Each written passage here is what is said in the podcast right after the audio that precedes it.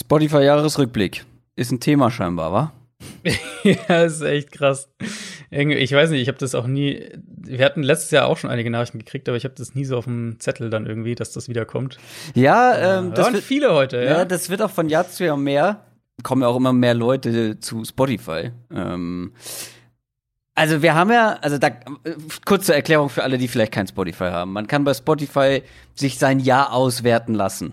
Und dazu zählen auch Podcasts. Und dann bekommt man gesagt, wie lange man den meistgehörten Podcast von sich gehört hat.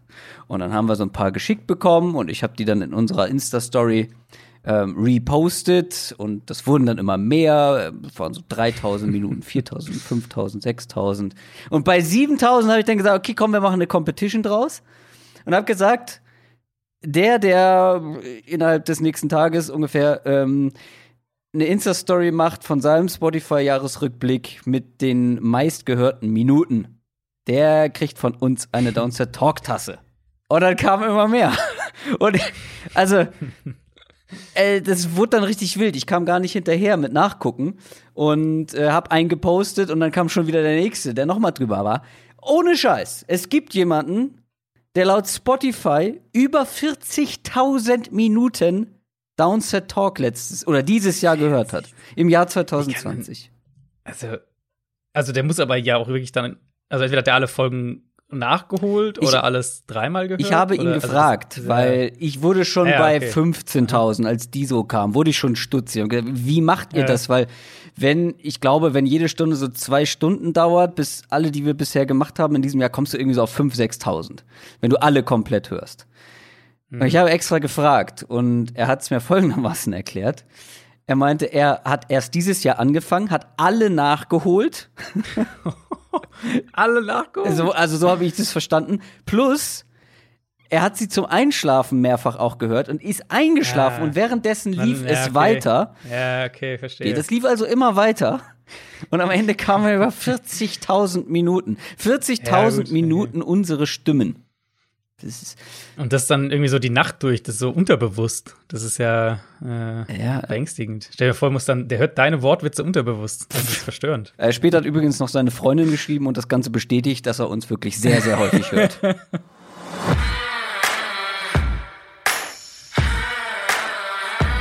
Down, Set, Talk. Der Football-Podcast mit Adrian Franke und Christoph Kröger.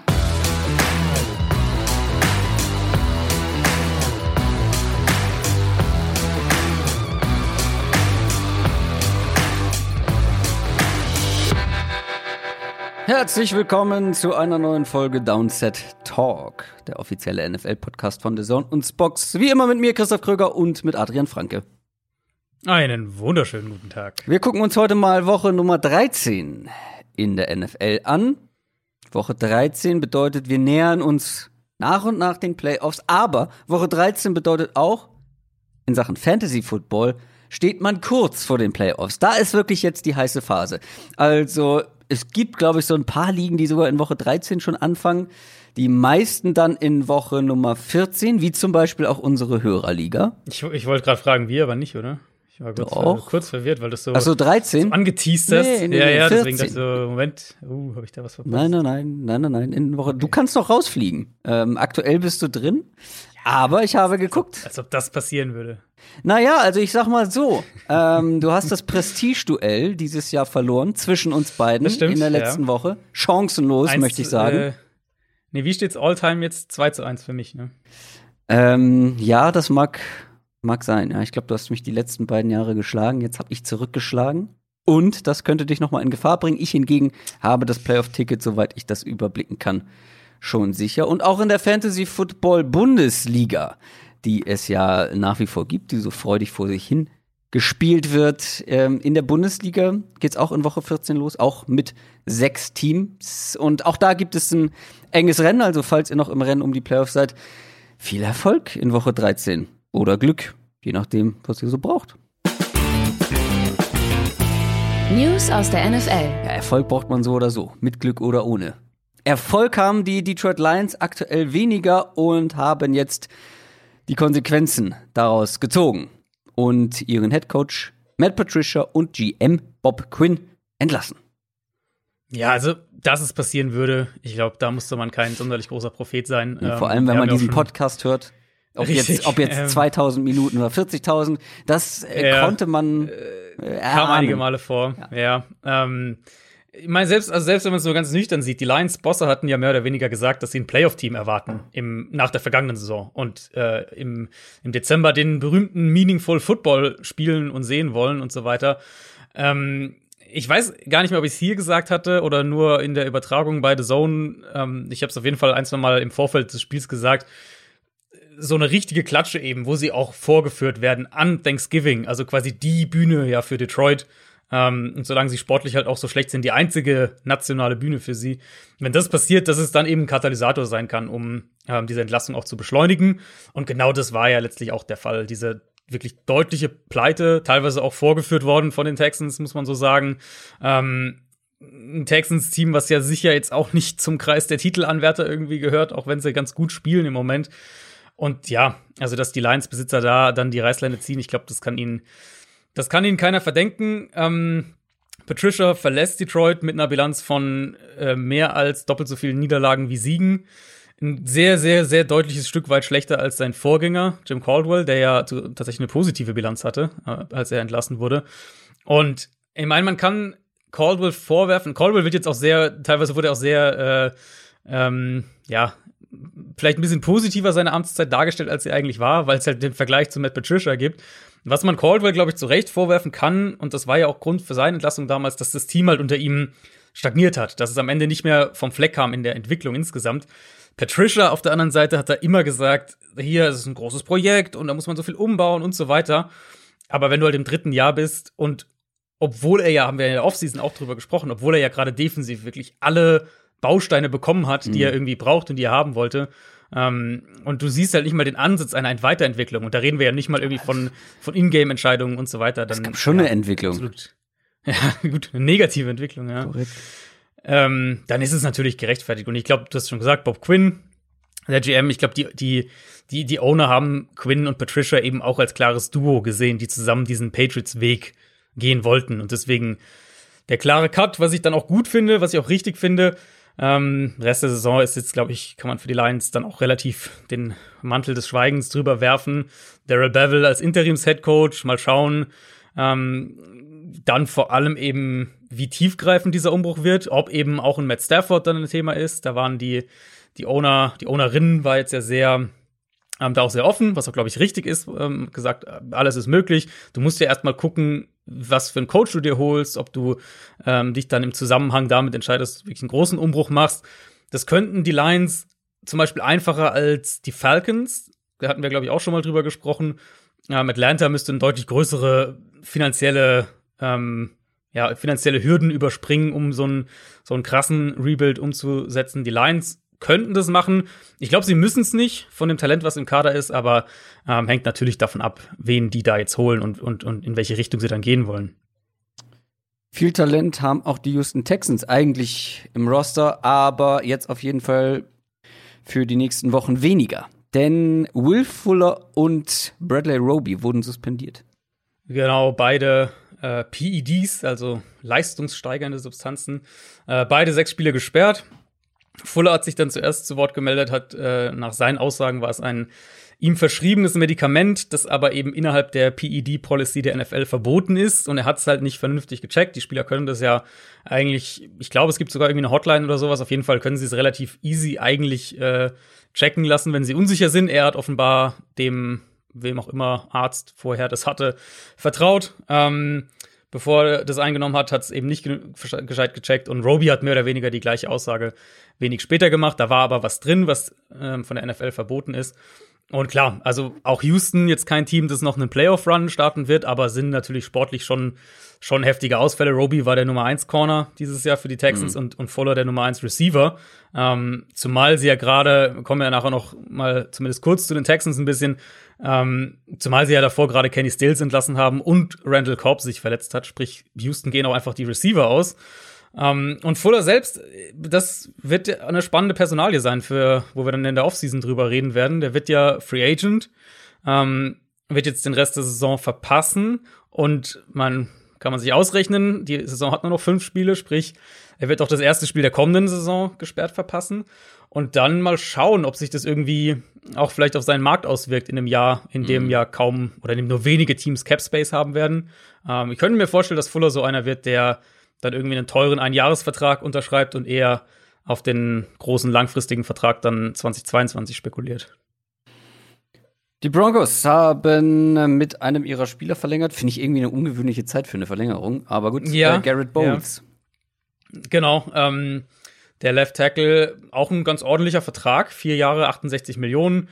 38 Millionen garantiert. Äh, das war ja eigentlich eine ganz, ganz kuriose Geschichte, weil sie für, für Garrett Bowles den, ähm, die Fifth-Year-Option nicht gezogen haben. Die hatten sie ja, weil er auch nicht gut war in seinen ersten Jahren oder immer wieder auf jeden Fall deutliche Probleme hatte. Und der hat einfach einen riesen Entwicklungssprung hingelegt. Ähm, hatte gerade mit Strafen viele Probleme in den ersten Jahren in der NFL, aber auch sonst, also hat oft, öfters mal gewackelt und spielt dieses Jahr richtig gut. Vielleicht auch äh, vielleicht auch wirklich dann Man-Checkdown-Faktor als Coach, generell Entwicklung vorangetrieben. Ähm, ja, und die, also Broncos im Endeffekt bleibt es ja dabei, die haben einen echt guten offensiven Kern. Da gehört Garrett Bowles auf jeden Fall dazu. Und das hätte ich so vor der Saison nicht erwartet, dass ich das so sagen würde. Und dann haben wir zum Abschluss noch, ihr werdet es alle mitbekommen haben, vor allem alle, die im YouTube-Stream am Sonntag dabei waren, das äh, Chaos, das Corona-Chaos in der NFL und das hat auch nach dem Spieltag noch nicht aufgehört. Ähm, es geht immer weiter. Ähm, zum Beispiel ja. gibt es heute noch ein Spiel, also wir nehmen am, wie immer genau. am Mittwochabend auf. Ähm, es wird nach dieser Aufnahme tatsächlich noch ein Spiel aus Woche Nummer 12 geben und auch bei den 49ers wird sich einiges in den nächsten Wochen ändern. Ja, äh, hatten wir auch noch nie, ne? Dass wir eine, eine Preview-Folge aufnehmen, ohne dass der ganze Spieltag gespielt ist. Nee, ähm, also eigentlich ist man da auch mit Mittwoch relativ safe. eigentlich schon, ja. Ja, also die NFL hat es tatsächlich wenn man so will, hinbekommen, alles so durch die Gegend zu schieben, dass man sich immer noch Wahnsinn. um diese Woche 18 rumdrückt. Ja. Ähm, also das, das, dieses Siegel vor wollte allem, man immer noch nicht brechen. Vor allem die Ravens, also vor, keine Ahnung, eine halbe Stunde oder so kam die Nachricht so, das Spiel findet auf jeden Fall statt. Vorher gab es aber schon die Meldung, ja, am Morgen gab es nochmal wieder positive Tests, aber kein Problem. Ja, bei den Steelers ja auch. Ja. Bei den Steelers auch. Äh, Pouncy wurde da jetzt noch positiv getestet. Oder wurde zumindest auf die, auf die äh, Covid-19-Liste gepackt, soweit ich weiß. Ja, also viel Chaos, was irgendwo natürlich auch verständlich ist. Ich habe das öfters mal gesagt und, und geschrieben, dass die NFL es eigentlich bisher relativ gut im Griff hatte, insgesamt gesehen, wenn wir mal einfach mal schauen, ähm, was wo wir sind in der Saison. Ich meine, wir sind im letzten Saisonviertel dann. Und bisher hatten wir, also wir hatten keine Absage, wir hatten eine Handvoll Spiele, die verschoben wurden. Es ja. hielt sich echt relativ in Grenzen. Aber jetzt so die letzten zehn Tage ungefähr haben sich die Fälle ja dann doch gehäuft. Ähm, jetzt haben wir dieses Ravens-Steelers-Spiel und das hängt natürlich immer ein Rattenschwanz dann mit dran, weil das von Thanksgiving auf den Mittwoch jetzt geschoben wurde, sprich die Ravens logischerweise nicht am Donnerstag spielen können. Die Steelers auch nicht am, am Sonntag spielen sollen, Mittwoch, Sonntag. Das heißt, dann haben wir Steelers gegen Washington kommenden Montag statt am Sonntag und eben äh, Ravens gegen Cowboys, was ja eben eigentlich das, das äh, Thursday Night Game Woche 13 gewesen wäre am kommenden Dienstag. Und falls, falls das alles so aufgeht, dann werden wir schedule-mäßig wieder im Soll. Ähm, die NFL ist äh, insofern relativ konsequent darin, dass man eben der Meinung, oder sobald man der Meinung ist, sagen wir so, sobald man der Meinung ist, dass bei einem Team kein Ausbruch mehr herrscht oder ein Ausbruch eben eingedämmt wurde, sprich, ähm, man der Meinung ist, dass alle Spieler, die nicht auf, also nicht positiv getestet wurden und keine Close Contacts auf der äh, Covid-19-Liste sind, dass die gefahrlos reisen und spielen können. Dann wird auch mhm. gespielt. Und deswegen mussten ja auch, hatten wir diese Broncos, diese kuriose Broncos-Situation am Wochenende, dass die quasi ohne Quarterback spielen mussten.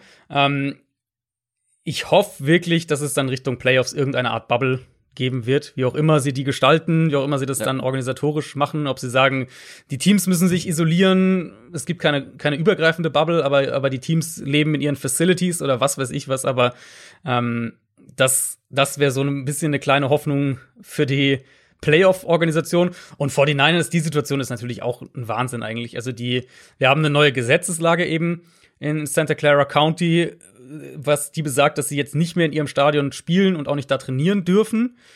Und es gab schon mal früher vor einer Weile, ich weiß gar nicht mehr genau, was die, der Hintergrund war, aber es gab schon mal diese, das Thema irgendwie, ähm, und jetzt werden sie tatsächlich bis auf weiteres nach Arizona umziehen oder sind schon umgezogen Anfang der Woche und ihre Heimspiele eben im Stadion der mhm. Cardinals austragen, auch dann dementsprechend da ähm, trainieren. Da haben die beiden Teams wohl auch relativ schnell zusammengefunden. Also es hat nicht, nicht lange gedauert und die Schedules passen auch so gesehen zusammen von den Niners und den Cardinals, dass die sich da nicht in die Quere kommen. Aber für die Spieler und, und für die Coaches ist es natürlich brutal von den Niners, weil du halt einfach jetzt mehrere Wochen einfach so von einem Tag auf den anderen quasi von deiner Familie getrennt wirst.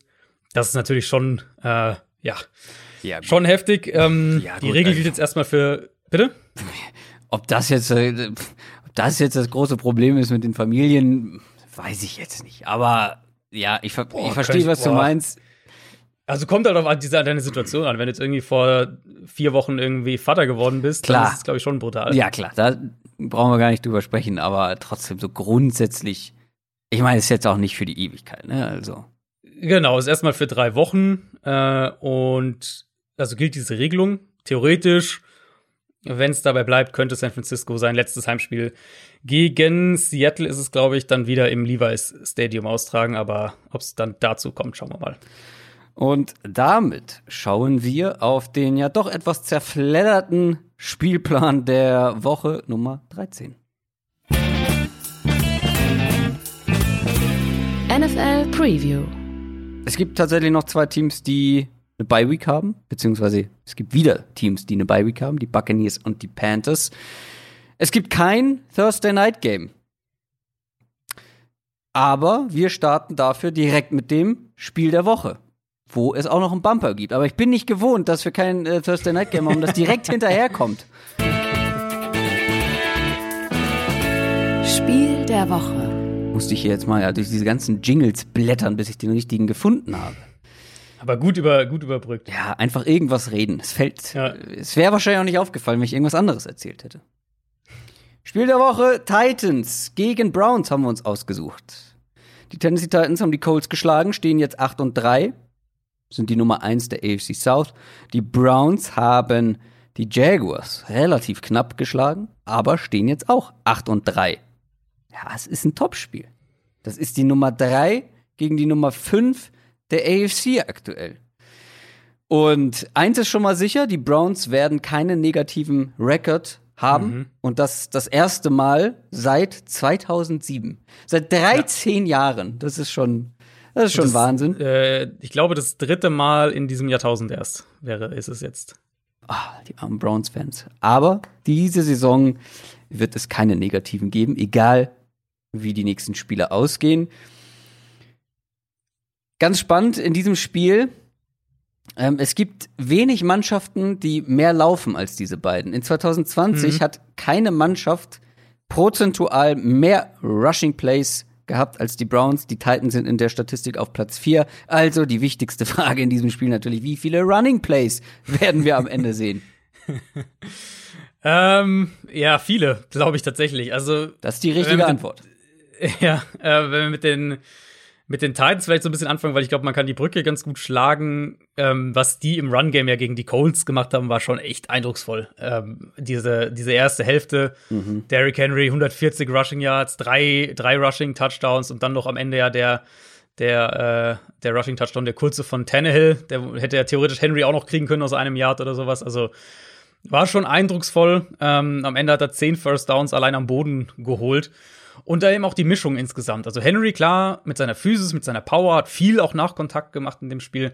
Ähm, aber die Gaps waren halt auch riesig und er konnte eben auch, ja. das ist ja immer das Thema, wenn es um Henrys Rushing-Stil geht, er konnte eben auch mit Speed auf das Second Level durchbrechen, weil die Offensive Line einfach richtig, richtig gut war für die Titans. Und Coles ohne DeForest Buckner, ohne Nico Autry, das hast du krass gemerkt.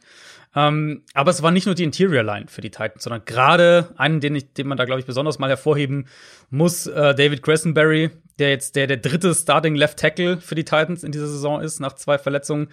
Der hat super gemacht, Roger Saffold zurück zu haben, das war extrem wichtig. Und dann haben sie das einfach, wie Tennessee ja am liebsten spielt, sie haben es einfach physisch dominiert.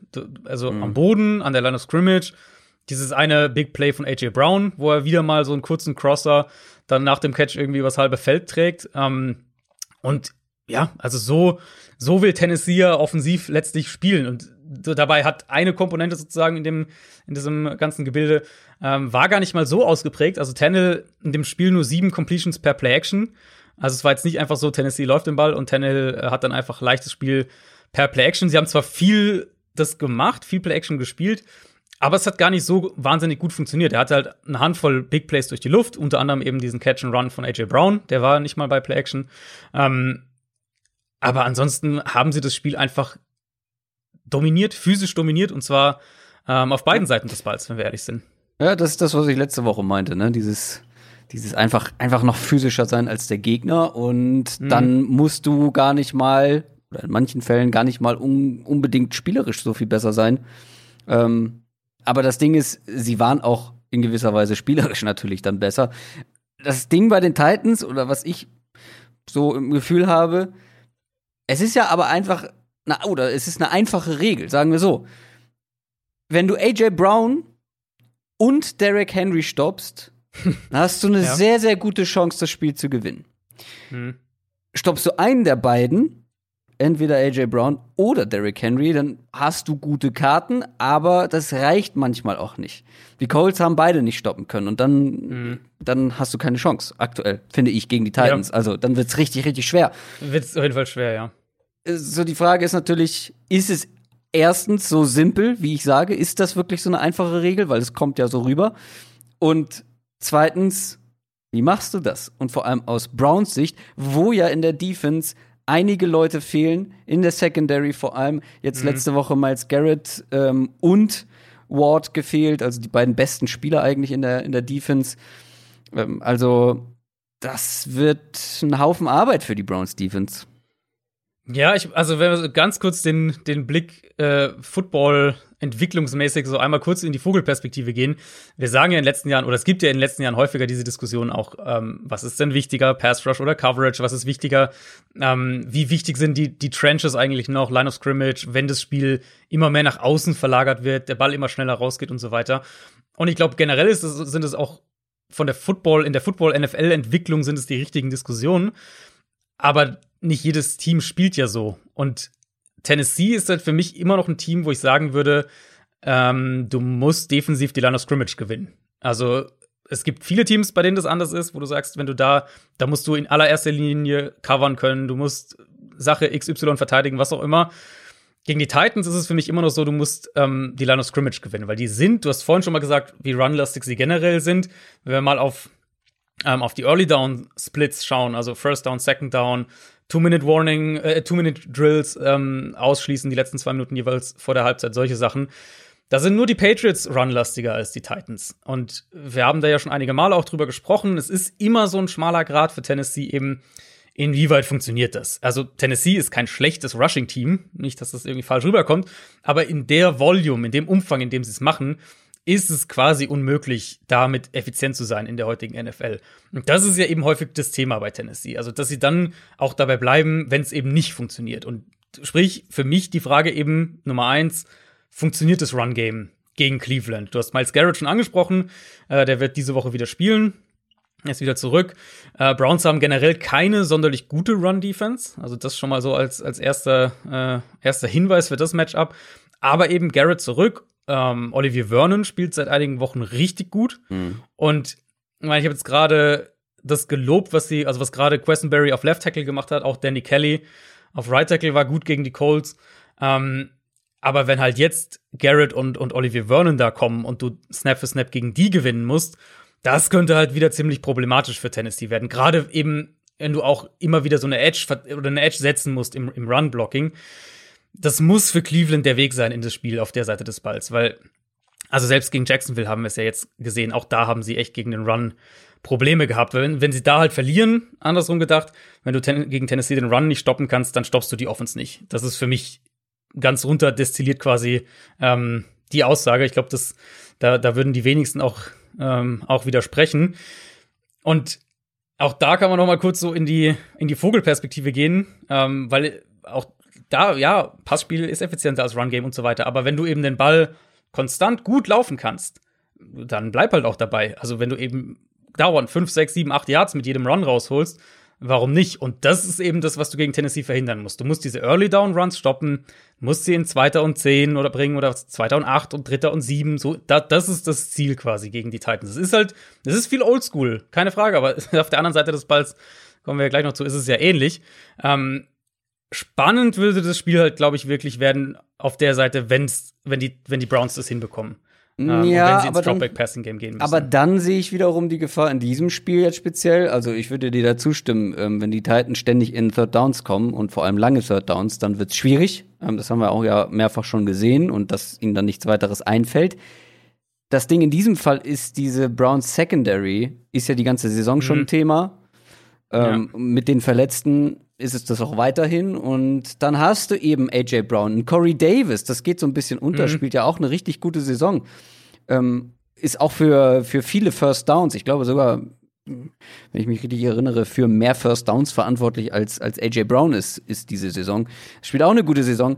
Und ich glaube, dass die Titans auch hier in etwas längeren Third Downs durchaus das Ganze konverten können und äh, ja, die Drives verlängern können weil die Browns, glaube ich, Probleme mit diesen beiden Receivern bekommen werden. Und John Smith übrigens, ähm, für alle, die ihn bei Fantasy haben, ähm, äh, der kann auch mal in der Woche eine, eine erhebliche ja. Rolle spielen, wenn der Gegner ja. ihn nicht verteidigt bekommt. Nicht so wie letzte Woche, wo er keinen einzigen Ball gefangen hat. ähm, aber es gibt Wochen, wo er auch mal dann wirklich der Nummer drei Receiver in dieser Offense ist. Ja. Und ja ich sehe schon die Möglichkeit, dass die Browns da dann trotzdem Probleme bekommen, auch wenn sie vielleicht den Run einigermaßen stoppen könnten. Also die Möglichkeit gibt es natürlich, überhaupt keine Frage, aber ich würde es, also du hast, wo ich dir voll zustimme, sind eben, steht hier bei mir auch auf dem Notizzettel eben Secondary Browns ähm, ist ein Problem gegen die, die Titans Receiver. Also die Browns haben ja selbst gegen gegen Jacksonville mit, ja. mit Mike Glennon und Mike. ohne DJ Chark. Selbst da haben sie ja ähm, echt Probleme gehabt. Mike Glennon sah aus wie ein richtig kompetenter NFL-Quarterback. Absolut, ja. Äh, hat tatsächlich nicht schlecht gespielt. Ähm, ja, aber lag das jetzt genau, an Mike Glennon oder lag das an dieser Brown Secondary? hm. Ja, nee, also ich stimme dir da voll zu. Was eben für mich, und da sind wir wieder bei der Ausgangsaussage, was eben für mich dann da wieder der Knackpunkt sein könnte, wenn sie es eben schaffen, die Browns konstant, äh, die, die Titans konstant in längere Third Downs und, und vielleicht lange Second Downs, längere Third Downs zu bringen, wenn sie das schaffen, dann sticht ja eben dein Foreman Rush im Idealfall. Das ist, glaube ich, das, wo du aus Titans, aus, aus, mhm. aus Titans Sicht, was du, was dir nicht passieren mhm. darf und wo du aus Browns Sicht hingehen musst. Weil auch das haben wir mit Tannehill dieses Jahr mehrfach gesehen. Tannehill ist super gut gegen den Blitz. Den Blitz schlägt Tannehill extrem zuverlässig und extrem gut. Wenn er aber so Pressure bekommt, da hat er echt gewackelt diese oder wackelt er echt dieses Jahr. Und die Browns sind ja auch überhaupt keine Blitzing-Defense. Also es ist keine Defense, die über den Blitz kommt. Die wollen über den Foreman Rush kommen. Dazu musst du individuell dominant sein. Und ich glaube, das können sie vom Matchup her. Eben, hab's ja gesagt, die Edge Rusher gegen die, die Tackles für, für Tennessee. Und das muss, glaube ich, der Weg sein. Also du musst dann wirklich konstant, sagen wir, du bist in dieser dritter fünf, dritter und sechs, dritter und sieben Situation. Da musst du, glaube ich, in Coverage vorsichtig sein, aber natürlich nicht zu vorsichtig und dann halt darauf hoffen, dass dein oder darauf vertrauen, dass dein Foreman Rush innerhalb von zwei, zweieinhalb Sekunden zu, zu Tannehill kommt. Was passieren kann. Also das ist, das ist für mich die mit Abstand beste Chance, die die Browns defensiv haben. Aber dann müssen sie gleichzeitig auch in der Offense was liefern. Ähm, die ist ja ähnlich, sagen wir mal, in Anführungszeichen simpel gestrickt. Vielleicht sogar noch simpler, weil hier kann man wirklich sagen, wenn du den Lauf oder das äh, Rushing Game der Browns stoppst und sagst, okay, wenn uns hier jemand schlägt, dann ist es Baker Mayfield. Ich glaube, dann hast du aktuell eine richtig, eine richtig gute Chance. Also in den letzten drei Wochen, ich habe es eben schon angekündigt, die Browns sehr laufintensiv prozentual. 60 Prozent der Plays, fast 60 Prozent der Plays waren Rushing Plays die letzten drei Wochen. Nur die Saints haben da mehr, logisch, da stand auch ein Taysom Hill noch auf dem Feld als Quarterback. ähm, kleiner Fun Fact dazu: ähm, Baker Mayfield hat nur vier completed Pässe mehr in der ganzen Saison als Gardner Minshew. Und Gardner Minshew hat vier Spiele weniger. Ja, also ja. man sieht, wie wenig die passen. Ja. Sie müssen auch nicht äh, häufig passen. Also jetzt in den letzten Wochen, da hat das Laufspiel einfach wunderbar funktioniert. Aber hier kann man halt auch so fragen, ist es also ich würde als Defensive Coordinator wirklich sagen, wir konzentrieren uns nur auf den Lauf und dann schauen wir mal, was Baker Mayfield, was er kann. Also, weil das sah auch letzte Woche wieder nicht besonders überzeugend aus. Also, dieser, den muss ich ja einmal ansprechen, dieser eine Wurf äh, auf Higgins in der Endzone. Übel, ja. Der war übel. Er hatte 10,44 Yards Separation zum nächsten Verteidiger in der Endzone. War völlig offen. Und ich habe selten einen so verfehlten Wurf gesehen in so einer kritischen Situation. Ja. Also Mayfield ist einfach noch wackelig. Klar, er hat auch immer wieder gute Würfe dabei. Ähm, aber wie gesagt, wenn du dich hier voll und ganz auf den, auf den Run konzentrierst, dann gehe ich das Risiko ein, mich von Baker Mayfield schlagen zu lassen. Aber können das die Titans? Ja, ähm, du hast einen Punkt angerissen, den ich eigentlich echt kurios finde, weil das sehr selten so krass der Fall ist. Ähm, ich glaube, es gibt kaum, vielleicht gar keine zwei Teams in der NFL, die offensiv schematisch sich so ähnlich sind wie Cleveland und Tennessee. Mhm. Ähm, also es gibt natürlich viele verschiedene Offense-Stile, klar, aber ich glaube, ich wüsste keine zwei Offenses, die schematisch so sehr sich ähneln wie die beiden.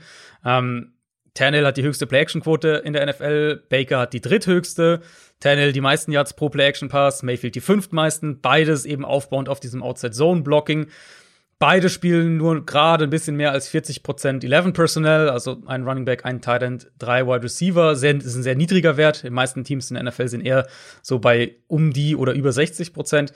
Beide gerne mit zwei Tight Ends, beide auch gerne mit zwei Running Back Sets oder auch eben ähm, irgendwelche Fullback-Kombinationen. Also es gibt sehr, sehr viele Ähnlichkeiten, offensiv schematisch. Und bei Mayfield, ich würde dir ein bisschen widersprechen. Mhm. Ähm, also ich habe ihn ja auch häufig hier kritisiert und meine grundlegende Meinung bleibt auch das, was du da so ein bisschen umrissen hast. Eben, er ist ein, er ist ein guter Game Manager, gut, mhm. wenn er in der mhm. Struktur spielt, wenn er eben auch zum ersten Read gehen kann, im ganzen Play-Action-Pass spielt und so mhm. weiter.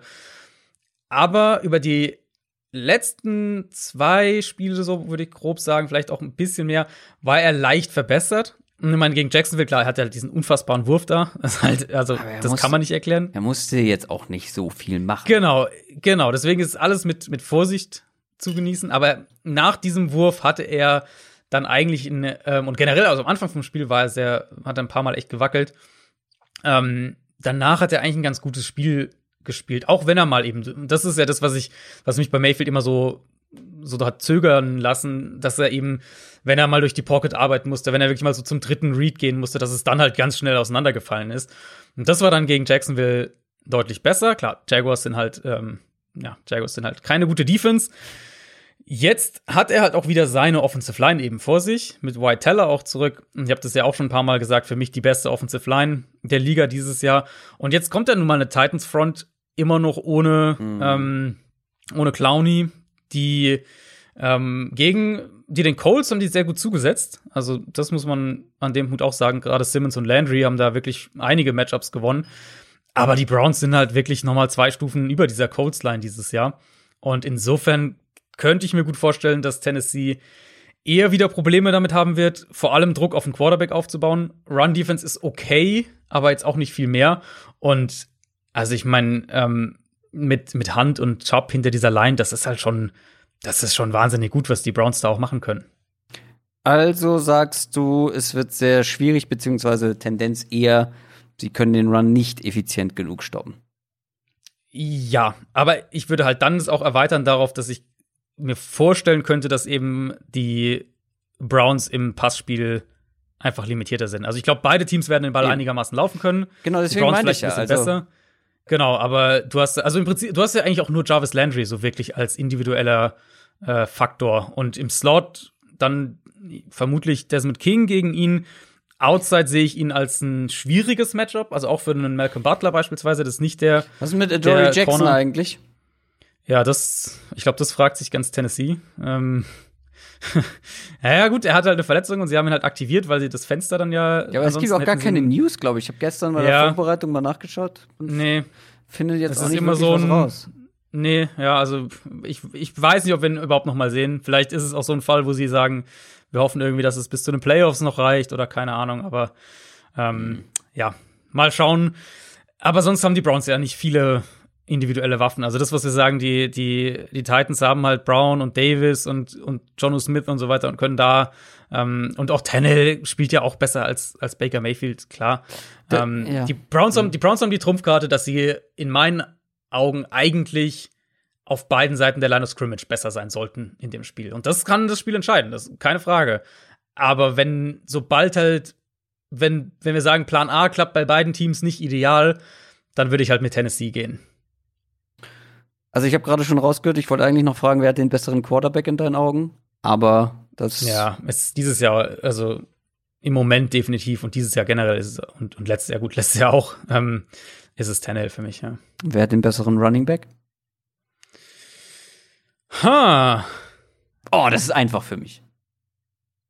Das ist einfach für dich. Ja, also. Also ich würde. Äh, hm. individuell so bessere Running Back. Ich finde es gar nicht so einfach, ehrlich gesagt. Also ich finde, also das sind halt, für mich sind es wahrscheinlich die beiden besten reinen Runner in der NFL mit Henry und Chubb. Ja. Ja. Ähm, finde ich auch. Ich finde, Chubb gibt dir individuell fast noch ein bisschen mehr. Na, siehst du, ich dachte jetzt, du meinst Henry, wenn du sagst, es ist für dich so einfach. Nee. Ich, äh, du kennst ja wohl mein Running Back Ranking von letzter Saison. Da war Chubb schon ja, deutlich vor, ja. vor Henry. Ähm, und ich bleibe dabei. Ich, in meinen Augen ist Henry noch mehr von den Umständen abhängig. Plus Chubb kann auch mal, kann auch mal eine Route laufen und einen Ball fangen. Auch wenn man das nicht so häufig sieht und sieht Kareem Hunt dafür haben. Aber. Ja, ja. Wahrscheinlich äh, ist Kareem Hunt der beste Running Back. Ja. nee. Nein, das war nicht ernst nehmen, bitte.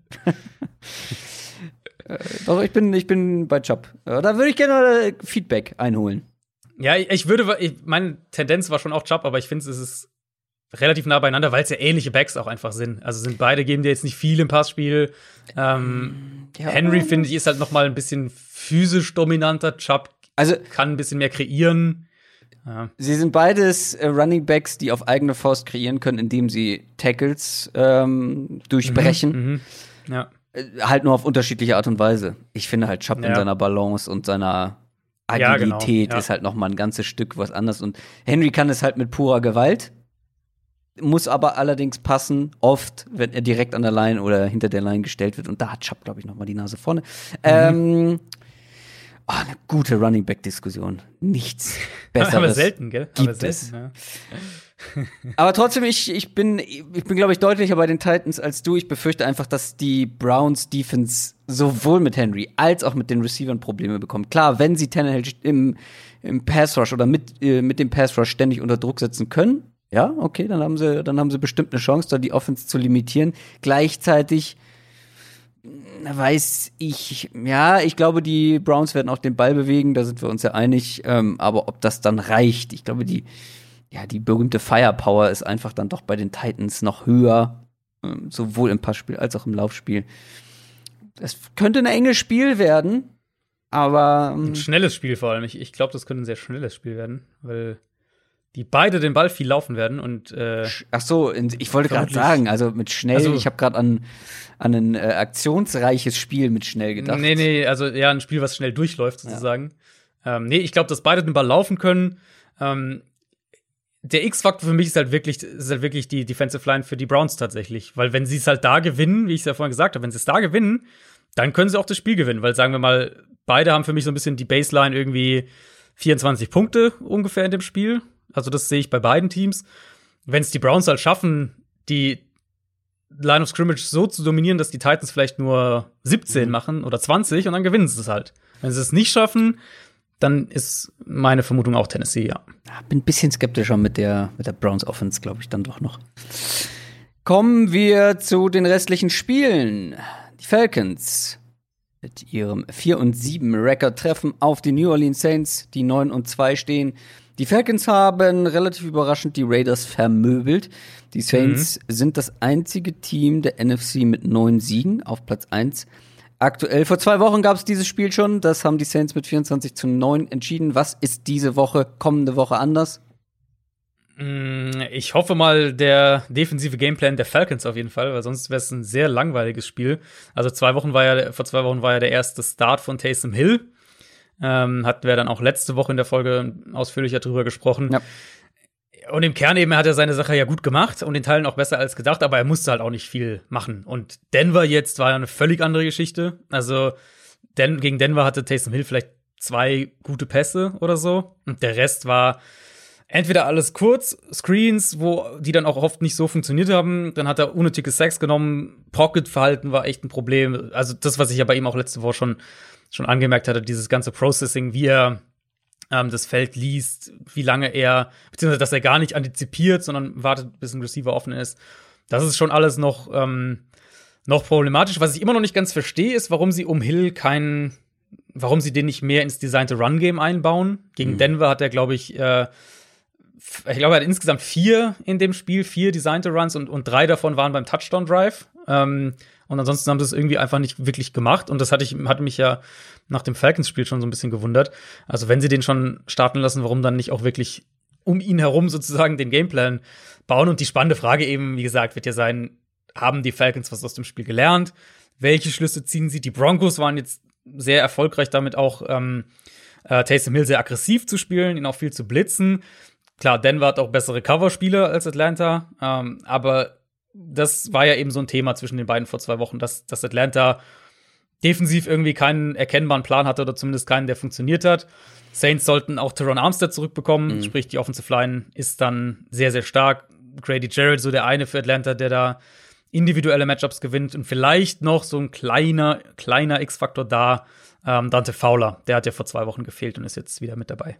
Ja, die Falcons generell ähm, in der Defense seitdem, gut, gab nur mhm. eine, gab nur ein Spiel, aber das sah halt deutlich anders aus und das war auch gegen eine gute Offensive Line, aber ähm, fünf Turnover pro, produziert, fünf Sacks ähm, in diesem Spiel gegen die Raiders, die Raiders Offense ja nur bei sechs Punkten gehalten am Ende. Also der Trend weiß nicht, ob er weitergehen könnte, aber zumindest gibt es eine Art von positivem Trend in dieser Defense ja. zu Taysom Hill noch. Du, mehr Rushing Yards als Leonard Fournette, ne? Äh, in der Saison. Und mehr Rushing Touchdowns als Clyde Edwards, Hilaire Swift und Jonathan Taylor, die drei Rookies.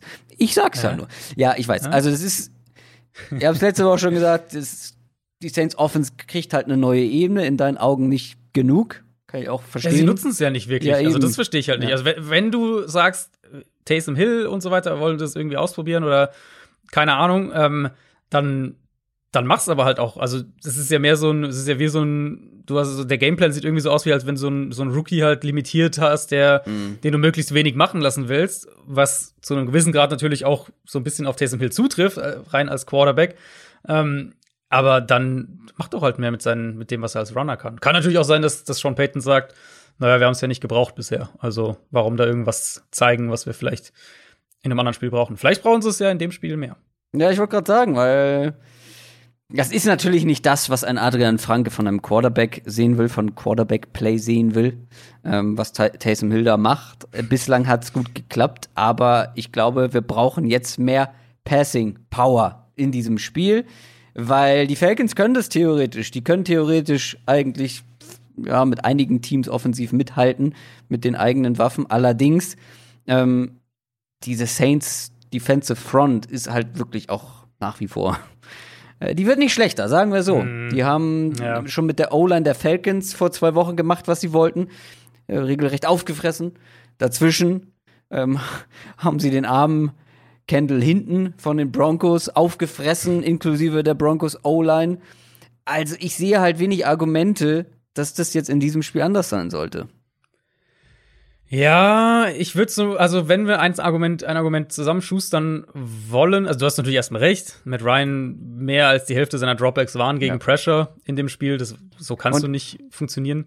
Genau, wir ja. hatten da ja schon vorher drüber gesprochen. Da waren wir, mhm. haben wir gesagt, okay, die, die Falcons O-Line ist verbessert, ist nicht mehr so schlecht. Aber dann habe ich gesagt, ja, genau. okay, die Defensive Front der, Fal äh, der, der, Saints ist aber so stark mittlerweile. Ich glaube, das spielt keine Rolle. Wenn du, sobald du keine richtig, richtig gute O-Line hast, hast du Probleme gegen diese Front. Und wie gesagt, ich glaube, also, das wird halt wieder passieren. Also ja und nein, weil, also ja, weil klar, wenn halt die Offensive Line viel verliert, dann hast, hast du immer ein Problem. Ähm, und die Offensive Line war jetzt nicht gut in dem Spiel für Atlanta, aber sie war auch nicht so verheerend ehrlicherweise, wie es dann insgesamt aussah. Mhm. Ähm, also wir hatten schon viele, viel schwächere O-Line-Auftritte in der NFL dieses Jahr als das, was die Falcons da hatten. Das Hauptproblem für mich war ja tatsächlich, ähm, und das geht ja auch auf so eine generelle, äh, generelle Football- äh, oder, oder Football-Erkenntnis zurück, eben aus, aus der jüngeren Vergangenheit, dass eben Pressures häufig eine Quarterback-Stat sind. Also dass, dass Quarterbacks deutlich mehr für Pressures gegen sich verantwortlich sind, als man das vielleicht in, in, in der Vergangenheit gedacht hat. Und das war für mich so ein Spiel. Also Matt Ryan war echt übel in der Pocket und das war auch gegen die Raiders ein Problem. Da war er auch nicht wahnsinnig gut in der Pocket. Und das ist für mich tatsächlich das, das Kernproblem, was Atlanta da ähm, offensiv hat und, und auch in dem Saints-Spiel hatte. Vielleicht bekommen sie Julio Jones zurück und können dann auch dementsprechend ein bisschen mehr ähm, angreifen. Das, das wäre, also dass der auch wirklich fit ist. Der war ja gegen die, ähm, er war ja gegen die Saints, das war dieses Spiel, wo er immer mal wieder reinkam und wieder raus ist mhm. und, und wieder reinkam und wieder raus ist weil ich vertraue der Saints Secondary absolut nach wie vor nicht. Also da kannst du, glaube ich, schon angreifen, wenn du in der Pocket vernünftig spielst und die Offensive Line einigermaßen hält. Und die Offensive Line, glaube ich, kann das. Jetzt glaube ich tatsächlich immer noch, dass die Falcons O-Line das gut genug kann. Natürlich kommt dann hier und da mal jemand durch, aber halt nicht so verheerend, wie das in dem Spiel vor zwei Wochen war. Aber Matt Ryan muss eben deutlich besser in der Pocket spielen. Und ähm, ja, ich glaube, wenn, also wenn Atlanta offensiv das besser spielt, dann ist es, denke ich, auch das beste Mittel, weil dann zwingst du halt Taysom Hill und, und die, ja, genau. die Saints Offense dazu, eben äh, wirklich auch das Spiel mehr zu machen. Und ja. dafür brauchst du aber halt auch entsprechend was von deiner eigenen Offense. Ja, genau, das meinte ich. Also, wenn sie den Ball durch die Luft vor allem bewegen können, weil am Boden sehe ich ehrlich gesagt nicht so wirklich. Ähm, wenn sie ihn aber durch die Luft bewegen können, dann müssen wir auch von Taysom Hill mehr sehen oder wir sehen dann was von James Winston. Trotzdem glaube ich, hm. ähm, ja, die, also die Falcons sind immer für eine Überraschung gut und die Saints werden hier nicht drüber walzen. Ich glaube auch, dass es nicht so wird wie im letzten Spiel. Wenn es ein Shootout wird, wird es schwierig für die Saints. Sind wir ganz ehrlich. Ja, wenn es ein Shootout wird, also da, da muss ich dann auch in meiner Analyse bleiben. Wenn es ein Shootout wirklich wird, dann äh, kann ich eigentlich nicht mit Taysom Hill nee. gehen. Also das hat nee. er halt nicht gezeigt bisher, finde ich. Nee, so stimmt. fair muss man sein. Ja, trotzdem, ich bin da eher bei den Saints, weil ich glaube, die Qualität äh, insgesamt plus die Front und. Ja, es wird halt so ein Mittelding wahrscheinlich sein. Ne? Sie werden es halt low-scoring genug halten, defensiv, und dann halt offensiv genug mhm. Plays machen gegen, gegen eine Falcon. Also die Falcons Defense ist tatsächlich echt verbessert, seitdem Dan Quinn weg ist. Ja, das, das habe ich mir, ich habe es mir auch noch als Punkt aufgeschrieben, hat jetzt nicht gepasst. Ja. Und zwar die Frage, wie schlecht muss Dan Quinn gewesen sein, der für ja. diese Defense verantwortlich war. Ähm, und jetzt, äh, die Falcons stehen jetzt äh, mit Raheem Morris 4 und 2. Ähm, und die Defense hat sich, hat sich echt verbessert. Mhm. Also wie schlecht war dieser Einfluss ja. von Dan Quinn auf diese Defense? Ja, nee, deswegen glaube ich, also man sollte die Falcons nicht unterschätzen, aber im Gegensatz zu dem, was ich vor drei Wochen noch gesagt und gedacht habe, spielt halt die Offense seitdem nicht gut. Mhm. Und da, also klar, die haben es gegen die Raiders, was war's, also über 40 Punkte gemacht, aber das war jetzt, halt, wir kommen ja noch zu den Raiders nachher, das war für mich halt, waren das mehr die Raiders als, äh, als die Falcons. Deswegen, ja, die Defense spielt besser, aber die Offense spielt halt auch wirklich ein gutes Stück schlechter als vor drei, vier Wochen noch. Das, mal schauen, was dabei rauskommt. Eigentlich haben die Falcons offensiv die Feuerkraft, um, ähm, um den, den Saints auch weh zu tun, weil du dieses Saints Secondary halt nach wie vor angreifen kannst. Die Houston Texans spielen gegen die Indianapolis Colts. Texans stehen 4 und 7, haben die Lions Thanksgiving äh, geschlagen und die Colts stehen, nachdem sie das wichtige Spiel gegen die Titans verloren haben, 7 und 4. Die Texans, wie ihr in den News gehört habt, ohne Will Fuller. Das ist bitter für zwei meiner Fantasy-Teams, aber auch für die Texans und vor allem für Deshaun, Watch, äh, Deshaun Watson die Texans Passing Offense war ja in den letzten Wochen sehr, sehr ordentlich. Der Sean Watson, wir haben es angesprochen, ähm, hat sehr, sehr ordentlich gespielt. Da kommt das natürlich sehr ungelegen. Und die Colts Passing Defense auf der anderen Seite wurde ja eh äh, zu Genüge von mir angezweifelt. Jetzt ist natürlich die Frage, du hast auch Kenny Stills angesprochen, Randall Cobb verletzt, Will Fuller jetzt nicht mehr mit dabei bleiben ja trotzdem noch ein, zwei Waffen und eben Deshaun Watson. Kann das für diese Colts Passing Defense wieder ein Problem werden oder vor allem in diesem Spiel dann ein Problem generell werden? Es wird auf jeden Fall mal ein guter Test, dafür jetzt die nächsten Spiele zu sehen, was eben ein Elite-Quarterback mit wenig Skill-Position-Hilfe um sich rum leisten kann. Also du hast natürlich Brandon Cooks noch, klar. Er ist jetzt schon per, äh, per Ausschlussverfahren dein Nummer 1 Receiver. Aber die Texans sind ja eigentlich ganz klar ein 11-Personnel-Team, also mit drei Wide Receivern auch spielen wollen. Das sehe ich halt in der Konstellation nicht so wirklich. Also ich mhm. vermute, dass wir noch mehr einen, einen Switch zu mehr 12 Personnel mit den zwei Titans sehen werden, äh, mit, mit dann Cooks und ja, dann, dann hast du, da kommst du schon ein bisschen ins Rätsel. Also wahrscheinlich ist dann Kiki Cutie dein zweiter Starting Receiver, aber das ist ja auch schon dünn. Ähm, vielleicht ist es auch, das habe ich mir so ein bisschen gedacht bei dem Spiel, vielleicht ist es auch aus der Not heraus, entsteht so die Chance, mal mehr mit den zwei Running Backs zu machen. Mhm. Äh, das dachte ich ja eigentlich, dass das hinter der ganzen Idee stehen könnte. Ja, David Warum Johnson Bill O'Brien, genau. Kommt ja wieder wahrscheinlich. Ähm, sollte wieder kommen. Ähm, also er hat eine Gehirnerschütterung, insofern ja. muss man ein bisschen vorsichtig sein, aber es klang so, als wäre die Chance ganz gut, dass er wiederkommt. Und sie haben ja eben die beiden geholt, per Trade, also Duke Johnson und David Johnson in, in, in mhm. relativ kurzer Zeit.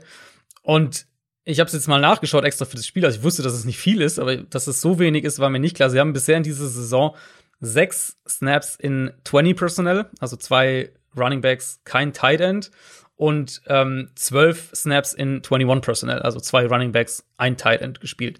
Also die beiden typischen äh, Two-Back-Personnel-Gruppen. Sie nutzen das quasi überhaupt nicht. Und vielleicht kommt das jetzt mehr ins Spiel, einfach weil du keine Wide Receiver mehr hast, ganz platt gesagt. Ähm, und vielleicht sind die Colts auch gar nicht so eine schlechte Gelegenheit, um das mal auszuprobieren, weil du sie mit sowas mal vielleicht ein bisschen aus ihrer Komfortzone locken kannst, vielleicht ein paar Matchups kreieren kannst mit, mit Duke Johnson und David Johnson, die ähm, dann eben zusammen auf dem Feld, die ja beide auch wirklich im Slot und Outside Receiver Snaps spielen können, ähm, wo du auch viel mit Motion auch vor dem Snap machen kannst. Mhm. Also vielleicht das so ein bisschen ein möglicher Ansatz in dem Spiel. Ansonsten, klar, also Colts Defense, wir haben ja über die Titans schon gesprochen, das war richtig schwach von Indianapolis, aber ich denke, dass die mögliche mutmaßliche Rückkehr von DeForest Buckner plus der Nico Autry, dass das dann der Defense auch wieder ein ganz anderes Gesicht geben wird und dann auch eben ähm, Houstons Offensive Line auch gegen den Foreman Rush Probleme kriegen könnte. Ja, also der Ausfall von Buckner war krass, ne? Also das mhm. hat man an allen Ecken und Enden gesehen.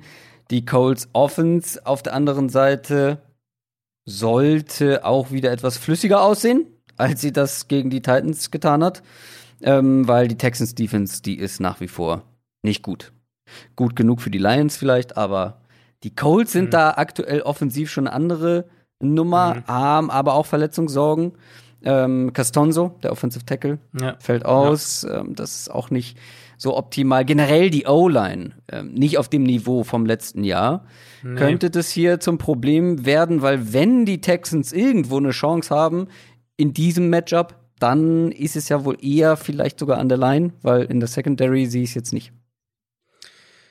Also ich sag's mal ganz simpel und direkt, die Colts, die müssen hier den Ball laufen können in dem Spiel. Ähm, gegen die Titans war das ja wieder auch echt sehr, sehr wenig. Da hat die Offensive Line auch echt enttäuscht. Ähm, und das ist ja so eben Teil des Gesamtproblems. Die Colts hängen einfach zu stark von Rivers ab, mhm. wo man ja eigentlich irgendwie gehofft hat, dass, äh, dass Rivers eher so der Game Manager sein wird und das Run-Game um ihn herum funktioniert und O-Line und so weiter. Und klar, Costanzo, Left Tackle hast du angesprochen, der wird jetzt auch erstmal fehlen. Das ist ein gravierender Ausfall, überhaupt keine Frage. Aber gegen diese Texans Run Defense darf es eigentlich keine Ausreden geben. Das ist eine der zwei, drei schlechtesten Run Defenses der Liga. Da müssen die Colts den Ball am Boden eigentlich bewegen können. Und ähm, wir haben ja Fuller wir angesprochen, wir haben ja aber auch Bradley Roby angesprochen. Das, der fehlt ja dementsprechend auch gesperrt und das war der Nummer 1 Corner, den sie ja auch viele Texans sind ja ein Team, was gerne ihren Nummer 1 Corner auch ähm, traveln lässt, also einen Receiver verfolgen lässt. Und ich weiß jetzt gar nicht, ob sie das dann noch spielen wollen, weil mit, also mit Vernon Hargraves oder so jemand kannst du das ja eigentlich nicht machen. Ähm, ich, also selbst wenn die Colts defensiv ins Schwimmen geraten sollten, was passieren kann, weil du spielst immerhin gegen Sean Watson, dann müssen sie es in meinen Augen mit ihrer Offense gewinnen können. Und zwar am Boden und auch in der Luft. Also die Texans defensiv sind einfach so anfällig ähm, und, äh, und die, die Colts Offense sah ja auch besser aus die letzten Wochen eigentlich, jetzt bis zu diesem Titans-Spiel, dass ich da eigentlich schon erwarte, dass Indianapolis das auch, auch offensiv gewinnen kann, selbst wenn es so ein bisschen, ein bisschen High-Scoring werden sollte. Ja, ich bin vor allem, wie du ja auch schon gesagt hast, sehr gespannt auf diese Colts Defense gegen eben so einen guten Quarterback. Ähm, letzte Woche habe ich keine Top Defense gesehen von den Colts. Just nee. saying. Also so eine, relativ schlechte. Und da bin ich mal gespannt, wie das eben bei den Texans ablaufen kann, die halt kein Derrick Henry haben. Oder AJ Brown, aber auch ein Brandon Cooks, glaube ich, kann mit Speed mhm. da für, für Aufregung sorgen in der Secondary. Das Problem ist dann halt eher für die Texans die Colts Offense. Ich könnte mir hier viele Punkte vorstellen. Also ähm, bist du sehr sicher bei High Scoring, dass du dann mit den Colts gehst oder? Ja, schon relativ, weil ich glaube letztlich, dass, dass Houston dann halt die offensive Feuerkraft doch fehlt. Und wenn du mir sagst, es wird High Scoring, glaube ich, dass die Colts Defense halt eher die Defense ist, die dann diese ein, zwei Stops irgendwie hinkriegt, die dann reichen im, im, am Ende. Also der Texans Defense traue ich halt gar nichts zu, ehrlich gesagt. Die Arizona Cardinals 6 und 5 treffen auf die Los Angeles Rams 7 und 4. Die Cardinals mit einer überraschenden Niederlage gegen die Patriots. Platz 7 in der NFC aktuell. Also noch drin, theoretisch, in den Playoffs. die Vikings kommen aber, oder die Vikings sind in Reichweite, beziehungsweise andersrum. Ihr wisst, was ich meine. Die Rams, die haben auch überraschend verloren gegen die 49ers. Das ist ein äh, schönes Division-Duell und ein wichtiges, vor allem für die Cardinals. Beide mhm. Teams, wie gesagt, aus Niederlagen. Ähm, äh, wichtiges äh, Duell dann auch für die, für die Playoffs natürlich. Hätte auch das Spiel der Woche sein können, aber wir haben schon viel über diese beiden Teams in der letzten Zeit geredet. Beide waren schon mal im Spiel der Woche. Ähm, jetzt vor kurzem. Ja, ich habe ja gesagt, wenn die Cardinals gegen die Patriots verlieren, dann haben sie in den Playoffs, Playoffs nichts hm. verloren. Und ich muss ein bisschen gestehen, vielleicht hattest du recht und warst zu Recht pessimistisch bei den Cardinals. Aber die Frage ist, war ich auch bei den Rams zu optimistisch? Hm, vielleicht ein bisschen. Also, ich, ich glaube, in beiden, in beiden Punkten hatten wir beide so ein bisschen recht. Ich meine, dieses Patriots-Spiel war ja halt, also, das ist ja auch ein absurdes Spiel gewesen. Vom, ja, ja ähm, vom Spielverlauf her auch. Also Arizona darf das ja niemals eigentlich verlieren. Die haben ja quasi nichts zugelassen, eigentlich defensiv. Ja. Und äh, verlierst es halt trotzdem auch ja. wie. Genau, ja. Also, ja, gut, aber du hast verloren. Und ich meine, verloren ist halt verloren. Ähm, darfst halt so ein Team, was eigentlich deutlich schlechter sein müsste, darfst du halt gar nicht erst in der Nähe lassen, dass es am Ende noch eng ist. Ja, das Matchup gegen die Rams, ich glaube, die meisten Cardinals-Fans haben da im Vorfeld immer Bauchschmerzen, weil das war bisher, zumindest wenn seit Sean McVay da ist, war das meistens ein ziemliches Blutbad, ehrlich gesagt. Ähm, Cardinals gegen McVay sind, also seit McVay bei den Rams ist, 0 und 6, die Rams in allen sechs Spielen über 30 Punkte gemacht und die durchschnittliche Margin of Victory, also mit wie vielen Punkten Abstand die Rams diese sechs Spiele im Schnitt gewonnen haben, sind 23 Punkte. Ähm, Aber man also muss dazu sagen, auch die Cardinals waren in den letzten waren, also waren seitdem Sean McVay bei den Rams ist genau, war nicht ansatzweise gutes, so gut, wie sie es jetzt sind. Genau, genau. Ähm, ich fange mal, ich fange mal mit der Cardinals Offense an, weil ich glaube, das ist die die größere Story, ähm, was Arizona angeht. Die Offense hat ziemlich Sand im Getriebe gerade und deswegen ist dann ja so ein Spiel wie gegen die Patriots auch, das halt eng ist, obwohl es nicht eng sein dürfte. Ähm, Kyler Murray auch da wieder als Runner fast gar nicht eingesetzt. Die Patriots haben es im Pass Rush, genau. Äh, Patriots haben es im Pass Rush auch gut gemacht, haben sehr weit gerusht, also die Pocket sehr, äh, sehr weit außen sozusagen angegriffen, um Murray eben in der Pocket zu halten, dass er nicht scramblen kann. Und die Scrambles waren ja in dieser, ähm, in dieser Saison waren die Scrambles ja für Murray eine, eine Riesenwaffe. Und gleichzeitig, wenn es eben die Option Plays gab, sind sie auch oft auf Murray gegangen und, und zwingen ihn dann damit ja dementsprechend den Ball an den Running Back abzugeben. Mhm. Und wir sehen eben gerade so ein bisschen, dass Arizonas Offense wackelt, weil, weil sie, also zwei Punkte. Zum einen die Verletzung, die du angesprochen hast, eben, die Schulterverletzung von Murray sieht man in meinen Augen deutlich, weil die mhm. Cardinals offensiv signifikant anders spielen. Eben in der Art und Weise, wie sie Murray als Runner einsetzen, aber eben auch dahin, dass sie, ähm, dass sie wieder das Feld nicht vertikal attackieren. Das ist ein Riesenproblem. Ähm, und der andere Punkt eben, man sieht, finde ich, dass sie noch zu sehr von der individuellen Qualität von Hopkins und Murray abhängen. Ähm, wo, was, also du hast natürlich deine Superstars, dass sie auch den Unterschied machen, das ist klar. Aber es sollte halt eher sozusagen die, die, die Cherry on top sein und nicht die, der Motor deiner Offense, dass du halt Superstar-Spiele hast, sondern eher das, was du ja drumherum baust und die, die Superstars machen dann obendrauf den Unterschied quasi. Mich wundert es eben, oder, oder für mich deutet es darauf hin, dass es mit der Verletzung zusammenhängt, weil sie ja eigentlich schon zwischendurch wieder deutlich besser gerade darin waren, ähm, Defenses vertikal zu attackieren, wenn wir an, an die Spiele so, die, das Bills-Spiel und die, und die davor, das Seahawks-Spiel und die, was, ähm, äh, die sie da hatten in der Phase der Saison. Da waren sie deutlich besser darin, eben auch die, die Länge des Feldes zu nutzen und nicht nur die Breite. Und da müssen sie ultimativ auch wieder mehr hin. Ähm, weil im Moment hast du halt oft das Problem, dass Defenses die wirklich ganz, also wirklich die Box verteidigen und, und ganz eng die Line of Scrimmage machen. Und die, jeder 5-Yard-Pass ist irgendwie hart umkämpft. Ähm, und Arizona muss das wieder so ein bisschen bisschen aufbrechen. Und das wird gegen die Rams natürlich auch Matchup-mäßig super schwierig, weil du, weil Jalen Ramsey gegen Hopkins gestellt werden kann und die Rams noch einen zweiten sehr guten Corner haben mit Darius Williams, der dann äh, Christian Kirk wahrscheinlich übernehmen wird. Mhm. Um, und die werden sicher Murray auch das ein oder andere Mal mit, mit Coverage-Rotation und, und, und mit den vielen Umstellungen, die sie da machen, werden sie ihn sicher auch zu ein, zwei falschen Reads bringen. Also, das ist Matchup-technisch schon echt eine schwierige Aufgabe für die Cardinals Offense. Und wenn Murray limitiert ist, also ich glaube, dass es mit der Schulter immer noch ein Problem ist. Wenn er limitiert ist, dann, dann wird das echt sehr, sehr schwer. Ja, aber ich freue mich, äh, endlich mal wieder das Hopkins-Ramsey-Duell zu sehen. Ne? Ja, haben, wir stimmt, ja, haben wir früher öfter gesehen. Äh, ja. Beide noch bei anderen Teams, mit den Jaguars und den Texans. Und jetzt sehen wir es hier bei den Rams und den Cardinals. Ähm, ja, also ich bin auch jetzt deutlich skeptischer, gerade mit der Schulter von Murray.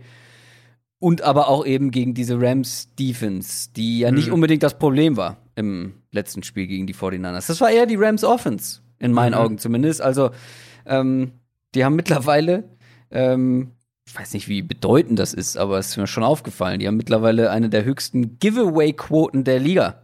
Die geben häufiger als fast alle Teams den Ball her, in Form von Turnovern. Und mhm. ja, es zeigt sich halt immer wieder, das, was wir regelmäßig schon gesagt haben, wenn Goff eben nicht dieses Mindestmaß an Qualität, an Game Manager Qualität erreicht, dann sind die Rams sehr schnell offensiv limitiert. Ähm, mhm. Egal, was Sean McVay da Kreatives aus dem Hut zaubert. Die sind dann schlagbar. Ja, und ja. das passiert halt ja. regelmäßig in letzter Zeit. Oder äh, ab und an mal in dieser Saison, wie letzte Woche eben. Wie macht man es richtig gegen Goff? Wie kriegt man es hin, dass er eben dann wirklich so wackelig aussieht, wie er das ein oder andere Mal aussah? Weil, wie gesagt, wenn man das hinkriegt, dann ist die Offense wirklich echt durchschnittlich.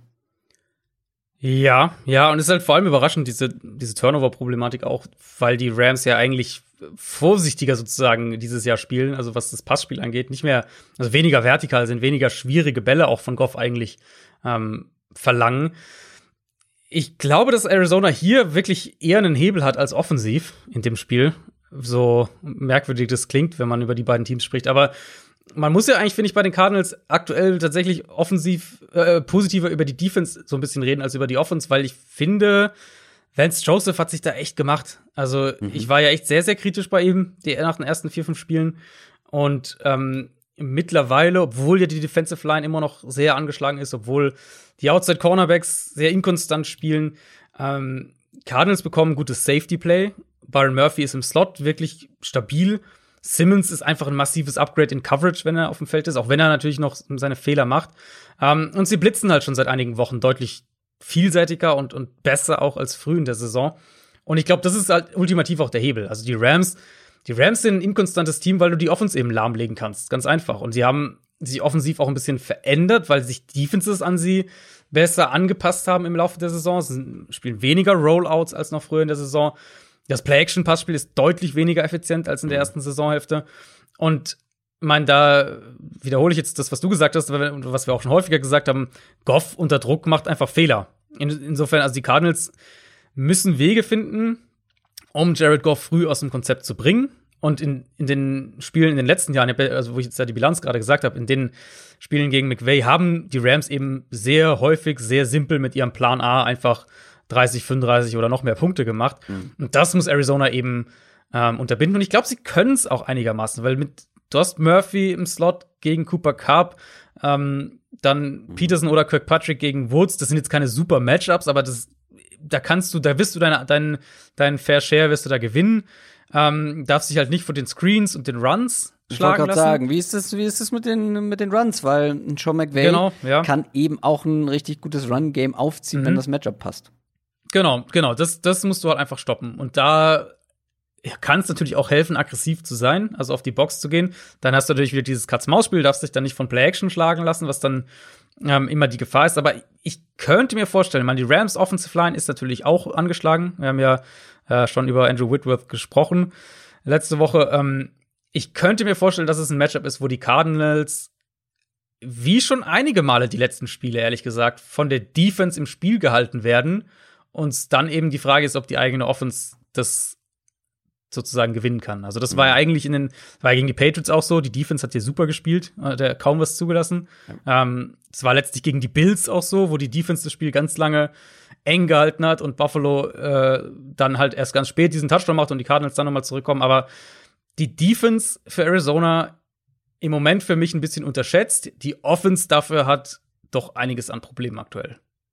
Es könnte ein äh, Defense geprägtes Spiel werden, vielleicht sogar. Also, ja, wenn ich das so richtig raushöre. Also, ja. wenn ich sage, mhm. okay, die Defense der Rams war nicht das Problem und du sagst, die Defense der Cardinals war nicht das Problem, sondern jeweils die Offenses. Ja, ja. Dann ist halt die Frage, welche Offense ist das kleinere Übel, das kleinere genau, Problem. Genau, ja, so ein, so ein 2024-Spiel, sowas könnte ich mir da ähm, vorstellen. Ich glaube nicht, dass es so ein dass, dass einer signifikant irgendwie höher geht und über 30 geht oder sowas. Ich glaube, mhm. es wird ein ein eher defensiv geprägtes Spiel und die Rams haben halt im Moment eine der drei besten Defenses in der Liga. Die 38 Seattle Seahawks spielen gegen die 4 und 7 New York Giants, die Seahawks mit einem, ich nenne es mal Arbeitssieg gegen die Eagles. äh, die Giants drei Siege in Folge. Der letzte, vergangene Woche gegen die Bengals. Drei Siege in Folge. Die Giants. Hm. Platz 1 in der NFC East. Aber das waren auch Siege, muss man dazu sagen, gegen die Bengals, die Eagles und das Washington Football Team. Naja. ähm, aber es ist ein Duell von zwei Division-Führenden. Zumindest aktuell. Blöd nur aus Giants Sicht, dass Daniel Jones ausfällt. Und ja, ist jetzt nicht unser Lieblingsquarterback ähm, und umstritten, aber immer noch besser als Colt McCoy, der jetzt spielen wird gegen eine Seahawks ja. Defense, die jetzt nicht Elite ist, aber auch keine Laufkundschaft mehr. Also letzte Woche war der Pass Rush auf einmal da. 28 Quarterback Pressures, 8 Sacks. Ich habe mal nachgeguckt. 8 Sacks hatten sie erst nach fünf oder in der fünften Woche ähm, der diesjährigen Saison und jetzt in einem Spiel. Wie schwierig wird's denn für Code McCoy? Ja, also bei Daniel Jones ist ja auch noch so ein bisschen, äh, wir wissen ja noch gar nicht genau, was, wie lange der wirklich ausfällt. Also ich weiß nicht, ob du jetzt noch heute Nachmittag irgendwas gelesen hast. Ich habe nochmal nachgeguckt, es ist halt immer noch recht unwahrscheinlich, dass ja. er zumindest in diesem Spiel kommt. Das ist genau, so mein letzter Stand. Ist, genau, es war so Longshot für dieses Wochenende. Anderswo habe ich auch schon gelesen, er wird irgendwie eine, eine Zeit lang fehlen, was dann irgendwie auch irgendwie nach mehr klingt. Aber ja, mal gucken. Es klingt auf jeden Fall nicht so, als wäre diese Woche ja, mit dabei. Und also das Ding mit Daniel Jones ist, weil du jetzt das gerade so, äh, so schön mir auf dem Silbertablett gegeben hast, dass der wirklich eine ganz gute Saison spielt. Also er ist jetzt kein Top Ten Quarterback oder sowas, aber eben so im, im stabilen Liga-Mittelfeld. Und er gibt dir halt mittlerweile. Jahr, mittlerweile. Genau, mit, also ja, mittlerweile, Anfang genau. der Saison war das Genau, so. ja, ja. Genau, genau. Ähm, und er, aber er gibt dir halt jetzt, er gibt dir eigentlich eine ganz gute Baseline mhm. plus die Chance auf ein, zwei Big Plays pro Spiel. Plus mhm. er kann als, als, als Runner auch wirklich ja mittlerweile äh, nutzen sie ihn ja auch mehr ähm, Schaden anrichten. Und das davon fällt halt ganz viel weg, wenn McCoy ja. am, am Sonntag spielen sollte. Also und das dann, wird eine sehr, ja. Ja, und dann, glaube ich, sehen wir halt wieder die Giants Offense vom, vom Anfang der genau. Saison, wo sie das, eben noch nicht diese ja. Elemente von Daniel Jones Ganz hatten, genau. wo sie wackeliges Ganz Quarterback-Play genau. hatten, wo sie kein konstantes Passing Play hatten, ähm, keine Passing, konstante Passing Offense und ich, ja, dann wird's halt auch gegen eine Seahawks Defense schwierig wahrscheinlich. Ja, ja, genau das befürchte ich auch. Eine sehr rudimentäre Offense eben ähm, und also Giants sind ja nach wie vor nicht wahnsinnig gut in der Offensive Line, während sich Seattle's Defense auf jeden Fall ein Stück weit stabilisiert hat über die letzten Wochen. Ich vermute, dass das wieder ein Spiel sein könnte, in dem Seattle viel blitzt. Das haben sie ja eigentlich über, über diese letzten Spiele auch relativ konstant beibehalten. Aber ja, sie Jamal wurden Adams, der einfach, der einfach, genau. der wird auch einfach nie geblockt. Was ist denn mit euch? Also, es ist auch mittlerweile bekannt, dass Jamal Adams auch gerne mal blitzt, vor ja. allem wenn er nah an der Line of Scrimmage ja. steht. Und er ist so oft durchgekommen im Spiel gegen die Eagles, also auch untouched durchgekommen. Mhm. Ähm, fand ich, oder auch gegen den Run dann einfach einfach nicht geblockt und dann, naja, gut. Ja, ja. Also das musste schon mal, also das ist schon mal Aufgabe Nummer eins, das, das zu machen Genau. zumindest, zu versuchen. Und sie spielen halt sicherere Coverage dahinter. Also sie blitzen auch mal mehr aus Zone, ist mein Eindruck. Und sie werden weniger verbrannt gegen den Blitz. Das war ja in dieser Phase, wo wir die, die Defense so kritisiert haben. Das war ja eben dieses Ding, sie blitzten wie wild, aber Ja, sie können es eigentlich nicht, mehr oder weniger. Ähm, und das, da haben sie, glaube ich, einen ganz guten Mittelweg irgendwie gefunden. War auch gegen die Eagles wieder so. Du weißt, okay, Carsten Wentz hat Probleme. Du weißt, Offensive Line hat ihre Schwachstellen. Und sie haben ihn viel geblitzt, aber eben auch erfolgreich. Und das erwarte ich hier ehrlich gesagt auch in, in ähm, Kombination eben mit dieser wackeligen Giants-Line, mit einem Carlos Dunlap, der den Pass Rush auf jeden Fall verbessert hat, wobei Dunlap ja auch angeschlagen ist. Also mal schauen, ob der spielen kann. Ähm, aber ich, also ich kann mir nicht vorstellen, dass die Seahawks McCoy nicht entweder zu vielen schnellen Punts zwingen oder halt dann auch wirklich ein paar Turnover, vielleicht irgendwie so zwei Fumbles oder irgendwie sowas. Ah, so wie der gute alte Daniel Jones, ein paar Fumbles mit einstreuen. ähm, ja, aber das war sehr viel Lob jetzt für die Seahawks. Jetzt kommen wir zur Offense und wir kommen zum Play Calling in der Offense. Na, weiß ich nicht. Das, ähm, da waren wir so begeistert zum Start der Saison. Ich bin es jetzt aktuell eher nicht mehr so. Äh, sie laufen wieder mehr prozentual gesehen als zu Beginn. Ähm, und sie gehen vor allem, und das hat mich gegen die Eagles so wahnsinnig genervt, sie gehen nicht davon weg, wenn es nicht funktioniert. Es hat nicht funktioniert Ja. gegen die Eagles. So ein paar Runs von Chris Carson, okay, aber mehr nicht. Alles im Allen, also auch mit Russell Wilson mit dazu, 2,7 Rushing Yards pro Versuch. Carlos Hyde hat nichts gerissen. Carlos Hyde sah übrigens auch sehr, sehr alt aus und sehr langsam. Ähm, aber sie ja, gehen dann vor allem halt im Vergleich zu, zu Carson, ne? Also Carson halt direkt so dieser, Ja. der ist einfach so ein explosiver. aggressiver, explosiver Runner, genau. Und äh, ja, Also- das, da, den Unterschied hat man gesehen. Ja. Dann kriegt Chris Carson allerdings deutlich weniger, obwohl deutlich weiß ich gar nicht, aber es waren nur acht Rushing Attempts. Ähm, das ist dann halt schon mal wenig. Also da fehlte mir der, der Lerneffekt in diesem Spiel, weil mit Carlos Hyde hat's nicht funktioniert. Generell, das Laufspiel hat nicht wunderbar funktioniert. Hm. Und du bleibst halt einfach dabei. Und ich glaube, das war halt auch so ein Grund, warum sie sich nicht absetzen konnten, obwohl sie das viel bessere Team waren auf beiden Seiten des Balls. Aber ähm, dadurch blieb es halt irgendwie die ganze Zeit eng. Die Frage ist jetzt, müssen wir uns Sorgen machen um die Seahawks Offense oder Ja. glaubst du an Besserung? Es ist ja wirklich so ein bisschen das eingetreten, was ich, weiß nicht, ob du dich erinnerst, ich hatte es vor ein paar Wochen ja mal so als Befürchtung geäußert, als Wilson mehrfach, diese, mehrfach besprochen. genau, diese Turnover-Probleme Ich Carroll hatte. hat Ähm, Turn ja. die was? Diese, also als, als Wilson diese Turnover-Spiele hatte. Ach also so, ja, okay, ich da, dachte, äh, diese ja, ich dachte, du bist jetzt auf einem anderen Weg.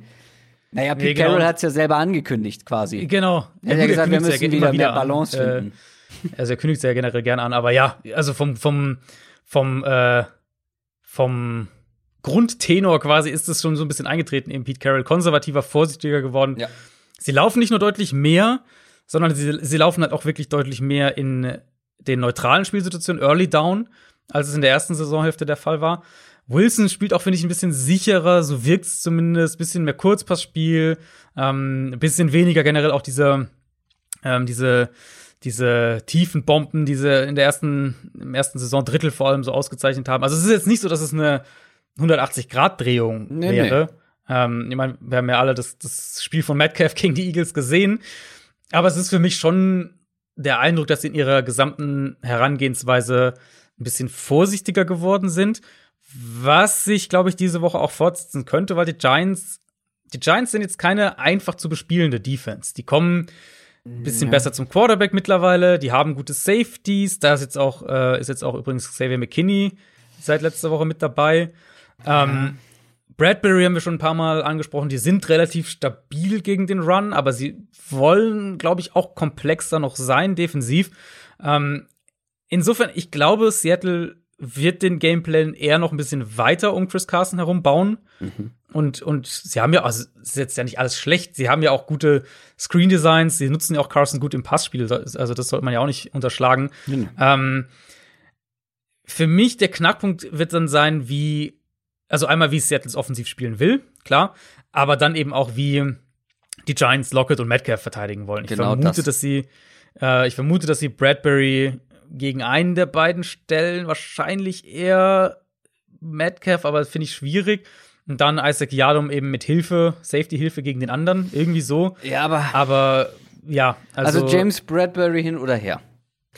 Du brauchst gegen die Seahawks am besten zwei ordentliche Cornerbacks, weil sonst wird es per mhm. se schon schwierig, selbst wenn du doppelst, glaube ich. Weil, also du hast halt diese beiden. Du hast DK Metcalf und Tyler Lockett und da, da sehe ich einfach kein Land für die Giants.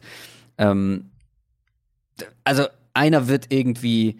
Wir haben es ja jetzt schon häufiger gesehen, dass meistens immer nur einer ein richtig gutes Spiel hat. Letzte Woche war es dann wieder DK Metcalf und Lockett war nahezu unsichtbar und es könnte dieses Mal auch andersrum laufen beispielsweise. Also ich glaube, dass hier auch wieder einer ein richtig gutes Spiel haben wird.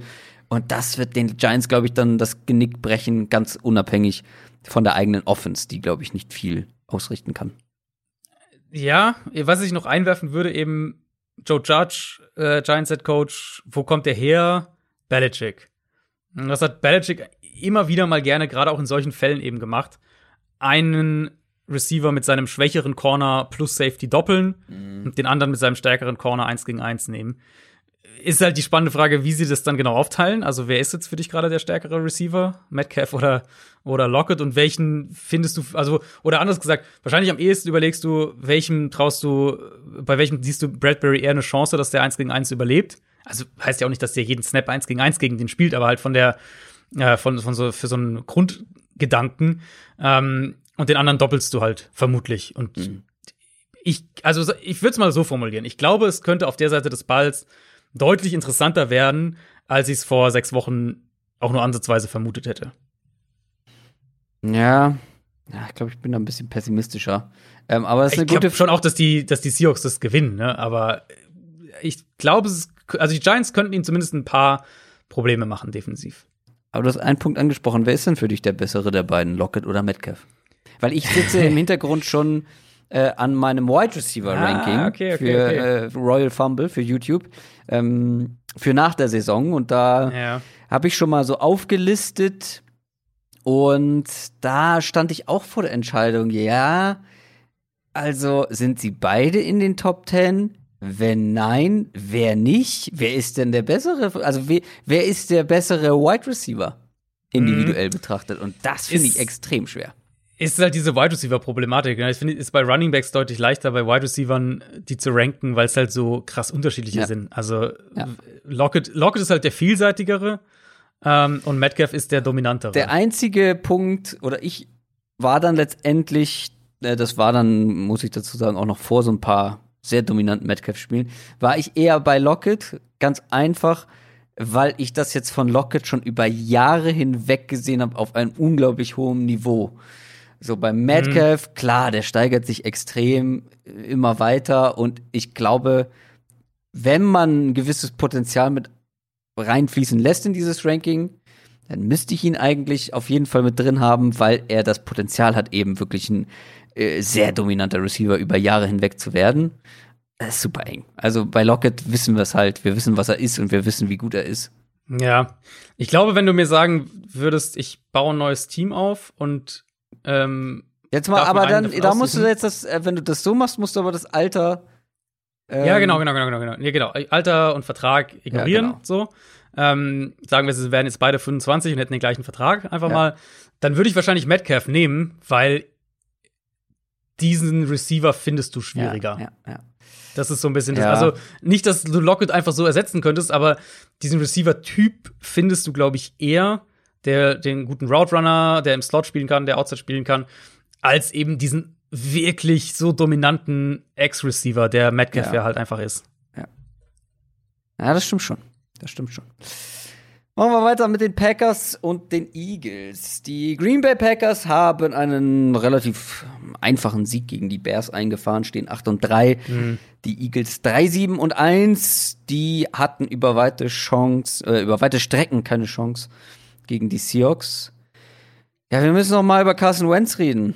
Ähm, wöchentlich grüßt das Murmeltier. Ja, ja, ja.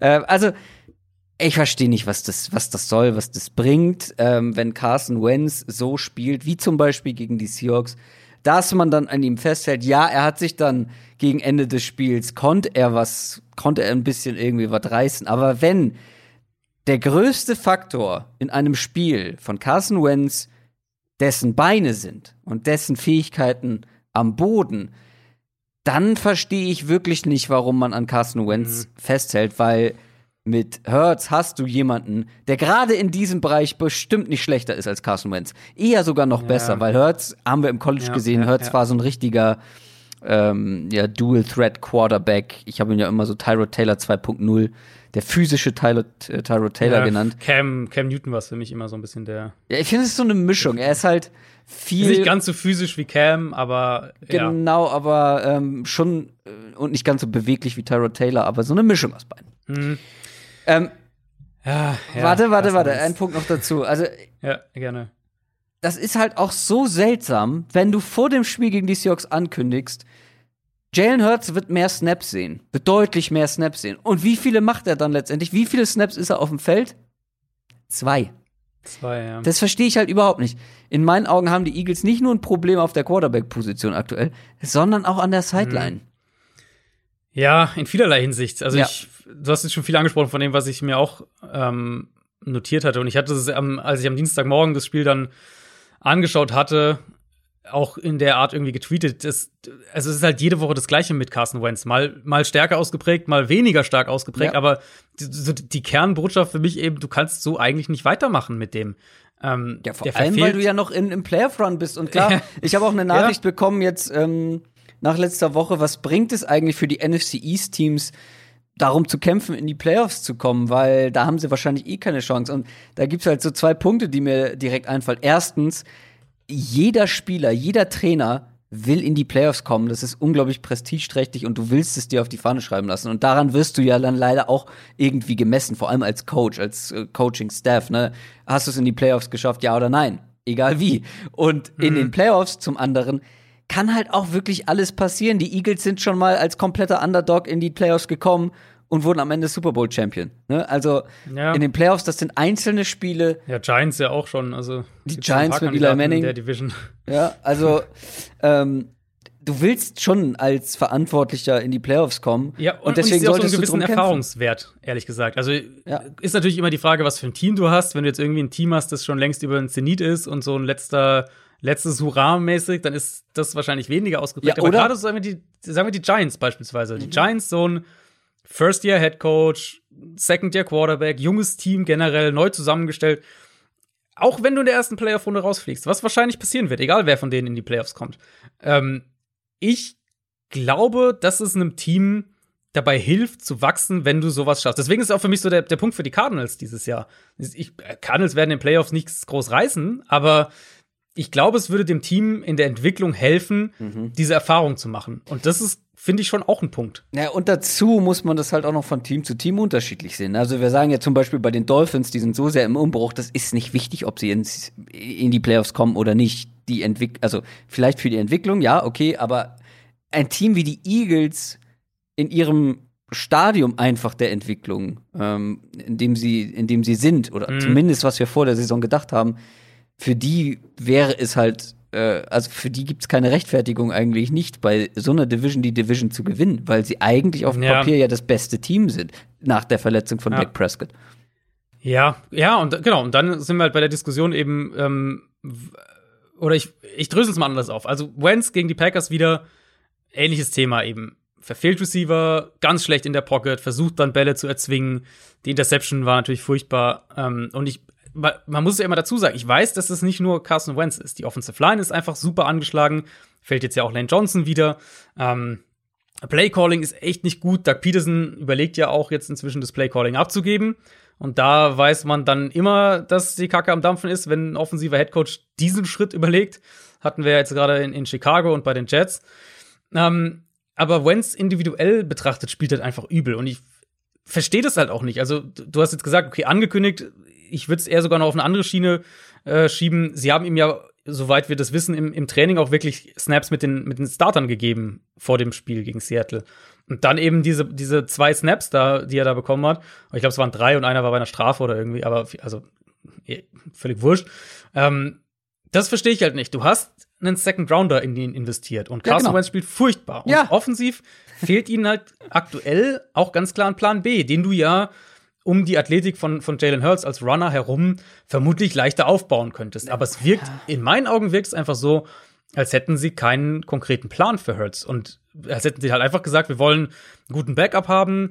Hurts hat ihnen ganz gut gefallen, also nehmen sie den halt in der zweiten Runde und das ist jetzt das, seine Rolle. Ja, das, was wir scherzhaft das, gesagt haben, sie haben einen Quarterback geholt, der weiß, wie es ist, für einen verletzten Quarterback reinzukommen und dann noch ein, ein äh, paar gute Spiele zu machen, weil Hurts genau das ja. in der, äh, im College gemacht hat. Aber es würde ja auch einen neuen Impuls geben, einfach Eben. in dieser Offense. Und, und es ist ja nicht mal, also das wäre jetzt nicht mal, dass man sagt, das ist das, äh, das finale Urteil für Carson Wentz. Es kann ja auch sein, dass, dass, das dass Jalen Hurts furchtbar spielt ja, und genau. nach zwei Spielen nimmst du ihn wieder raus und Carson ja. Wentz aber hat dann mental einmal runterfahren, neu starten können und spielt vielleicht ganz anders. Ja. Also die, die, die das äh, Szenario gibt's ja theoretisch auch. Ähm, mein Kernpunkt eben, um das abzuschließen, diese, diese Quarterback-Thematik, mein Kernpunkt eben ist, was hast du zu verlieren, wenn du, wenn du Carson Wentz mal ein, zwei Spiele rausnimmst? In meinen Augen hast du da in dem Hä? Fall, und wir haben es ja ähnlich schon letzte Woche schon mal besprochen, in meinen Augen hast du da sehr wenig bis gar nichts zu verlieren, weil also schlechter als jetzt wird Carson Wentz auch nicht spielen, wenn er mal zwei Spiele auf der Bank saß und dann wieder startet. Das muss man ganz ehrlich sagen. Und viel schlechter als das, was, was Carson Wentz aktuell spielt, wird Jalen Hurts definitiv nicht sein. Aber das Upside, dass er deutlich besser sein könnte als das, was ja. du aktuell kriegst, ist halt auf jeden Fall auch da. Das ist genau das, was ich ja letzte Woche meine. Er meinte, ja. es ist ja. nicht schlimm, wenn du ihn mal auf die Bank setzt. Äh, und selbst wenn das mitten, also bei den Seahawks zur Halbzeit auf die Bank, weil das ist ja sogar noch ein Spiel, was du gewinnen kannst. Ich weiß jetzt nicht, wie es zur Halbzeit stand, aber es war jetzt nicht so, dass die Seahawks denen davon geeilt sind. Mhm. Und äh, dann einfach Hurts bringen für eine Halbzeit und dann entscheidest du danach neu für die nächste Woche. Für das Spiel, über das wir eigentlich sprechen wollen, gegen die Packers. Und ähm, die, also da kommt jetzt keine, keine High-Class-Defense ähm, auf diese ja, Eagles-Offensive. Genau. Und es wird wieder der Fall sein, oder gerade hier finde ich, wenn Wentz wieder nicht liefert, in so einem Matchup, wo die Defense ähm, durchaus schlagbar sein kann, mhm. dann musst du irgendwas machen. Und wenn die das jetzt wieder nicht machen, aber gut, nächste Woche die gleiche Diskussion wahrscheinlich oder die gleichen Punkte wieder hier, aber ja. Äh, ja, schauen wir mal. Vielleicht, vielleicht, vielleicht ändern sie ja mal irgendwas. Müssen wir eigentlich viel zu dem Matchup sagen. Was mir bei Green Bay immer nur auffällt, ist, dass sie den Lauf nicht verteidigen können. Also mhm. Also selbst gegen Chicago nicht. Und das soll schon was ja. heißen. Was ich mir nur frage, können die Eagles das aussuch, äh, ausnutzen mit ihrer Offensive Line? Das Run Game ist jetzt auch nicht so beeindruckend. Genau. Außer mit ja, Carson glaub, Wentz. Das, ja, gut. Ähm, ich glaube, das wird was sein, wo du auf jeden Fall mal anknüpfst vielleicht ja zumindest die softe Variante und Jalen Hurts bekommt mal irgendwie zehn Plays oder so und sie nutzen den als Runner ein bisschen mehr. Keine Ahnung, vielleicht ist das dann auch irgendwie der Weg ähm, als Kompromiss. Die Eagles bekommen Zach Ertz diese Woche zurück. Das heißt, ich denke, sie werden auch noch intensiver sich auf ihre 12 Personnel Groupings stützen, was sie ja sowieso schon mehr machen als jedes andere Team ähm, in der NFL. Und das, also generell auch mehr über die Titans spielen. Und das sollte eigentlich Carson Wentz dann auch entgegenkommen, weil das macht er ja auch sehr gerne. Und sie laufen den Ball auch ganz gut aus 12 Personnel. Also insofern, dass die beiden Punkte wären so meine Ansätze aus, ähm, aus, aus Eagles Sicht gegen die Packers eben diese wirklich schwache Run-Defense für Green Bay attackieren und dann halt die, die Underneath-Coverage mit den Titans versuchen auszunutzen. Also, mhm. das müssen, glaube ich, so die Wege sein, weil, also ehrlicherweise, die Wide Receiver für, für Philadelphia, da sehe ich recht wenig. Wir wissen alle, dass Jay Alexander einen davon wahrscheinlich komplett aus dem Spiel nimmt. Und ich vermute, den anderen werden die Packers dann im Verbund auch irgendwie verteidigt kriegen. Also es muss halt auch darüber laufen. Es muss eben auch über Run Game, Titans, Kurzballspiel laufen, was den Packers umgekehrt natürlich die Möglichkeit gibt, eben auch die Box dementsprechend zuzustellen. Tu, Sega Whiteside kommt zurück, ne? Richtig, ja, richtig. Auch Vielleicht der. wird das das Breakout-Spiel von JJ Arcega Whiteside. Ja. Heard it here first. Ja. Kurz noch zur Packers Offense. Äh, da kann man eigentlich relativ kurz sagen, wenn die so spielen, wie zum Beispiel letzte Woche, wenn sie alle Waffen am Start haben, mhm. so wie letzte Woche, Rogers in Topform, dann ist es für jede Defense, glaube ich, sehr, sehr schwer. Ähm, von Vorteil ist, wie Rogers das auch selber nach dem letzten Spiel gesagt hat, es ist ein Traum.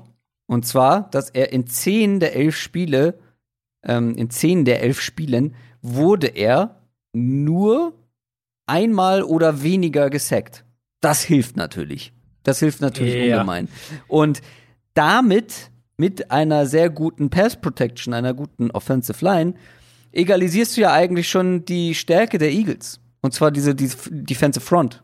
Und das macht die Sache für die Eagles jetzt auch nicht unbedingt einfacher. Ja, ähm, also die Eagles Defense ist wirklich nicht schlecht. Ich hatte die ja vor der Saison ein bisschen, bisschen mehr gehypt, als sie jetzt bisher spielen, aber die sind nicht schlecht. Das ist tatsächlich eine der besseren Defenses gegen den Pass. Mhm. Stabil, würde ich sagen, gegen den Run.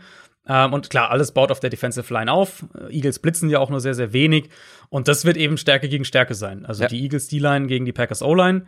Ganz klar. Und, und da ist es super schwer, Green Bay Probleme zu bereiten. Das haben kaum Teams bisher geschafft. Die Bucks natürlich, aber die spielen ja nun mal ganz anders defensiv. Ja, und dann vor allem das Paradebeispiel jetzt mit den Bears, die ja eigentlich auch einen guten genau, Pass Rush haben. Genau. Klar, Akeem Hicks war nicht mit dabei, das hat man auch gemerkt. Ja. Aber trotzdem, ja. Kali Mack war ja auch kein Faktor. Nee, genau. Und also das Spiel fand ich halt echt so äh, auffällig souverän irgendwie, wenn man das so sagen kann. also auch von der Packers Offense, dass die halt wirklich du hast, also hast du eigentlich super eindrucksvoll gesehen, wie viel die mit den Playdesigns machen, wie viel die ähm, Leute frei schemen und dann eben die individuelle Klasse von Aaron Rodgers und Devante Adams kommt dann halt doch oben drauf. Also das, was ich vorhin gesagt hatte, wo die Cardinals hinkommen müssen mit Murray und, und Hopkins. Ähm, da sind die Packers auch äh, sozusagen gesamtstrukturell schon. Und die Eagles, also Eagles wollen ja auch mehr Man-Coverage spielen, oder beziehungsweise spielen auch mehr Man-Coverage. Ähm, gegen die Seahawks war das dann eben häufig Darius Slay gegen Metcalf und da hat Darius Slay sehr oft sehr alt ausgesehen. Vielleicht geben sie ihm gegen Adams ein bisschen mehr Hilfe, weil eben dieser zweite, zweite Receiver fehlt dann, auf den du dich vielleicht so fokussieren musst wie gegen, gegen Seattle. Ich würde, also ich würde es mal so sagen, wenn man so ein Szenario entwerfen will, ich traue der Eagles Front zu, Green Bay's Run Game einigermaßen zu limitieren und Rogers hier und da unter Druck, unter Druck zu setzen. Und Foreman Rush ist ja nun mal, also wenn, du, wenn sie damit durchkommen, dann da hat Rogers schon auch seine Probleme bisher gehabt. Ähm, und die Secondary ist in der Summe gut genug, dass Adams vielleicht kein Monsterspiel hat, wie er mhm. jetzt auch gegen Chicago nicht hatte. Aber dann ist eben, ähm, dann ist eben Alan Lazar wieder da. Und dann können sie immer Matchups über, über Tonyan und auch über Aaron Jones im Passspiel kreieren. Gerade gegen diese Eagles Linebacker. Also da sehe ich schon auch sehr, sehr viel äh, mögliche Hebel zum Ansetzen. Und dann musst du halt auch noch dieses ganze Play-Action-Passspiel stoppen, wo Rogers halt nicht nur die Big Plays hat, wo sie vertikal gehen, sondern sie auch wirklich in der, in der Red Zone super nutzen. Ähm, ich glaube, ich hatte letzte oder vorletzte Woche hatte ich schon mal die Statistik äh, gesagt, Rogers mittlerweile steht er bei 15 Touchdowns, keine Interception bei Play-Action dieses Jahr. Mhm. Das ist mit weitem Abstand die beste Quote in der NFL und ich sehe bei den, ich glaube, die Eagles Defense kann das enger halten oder besser aussehen als die Bears jetzt zum Beispiel äh, letzte Woche. Mhm.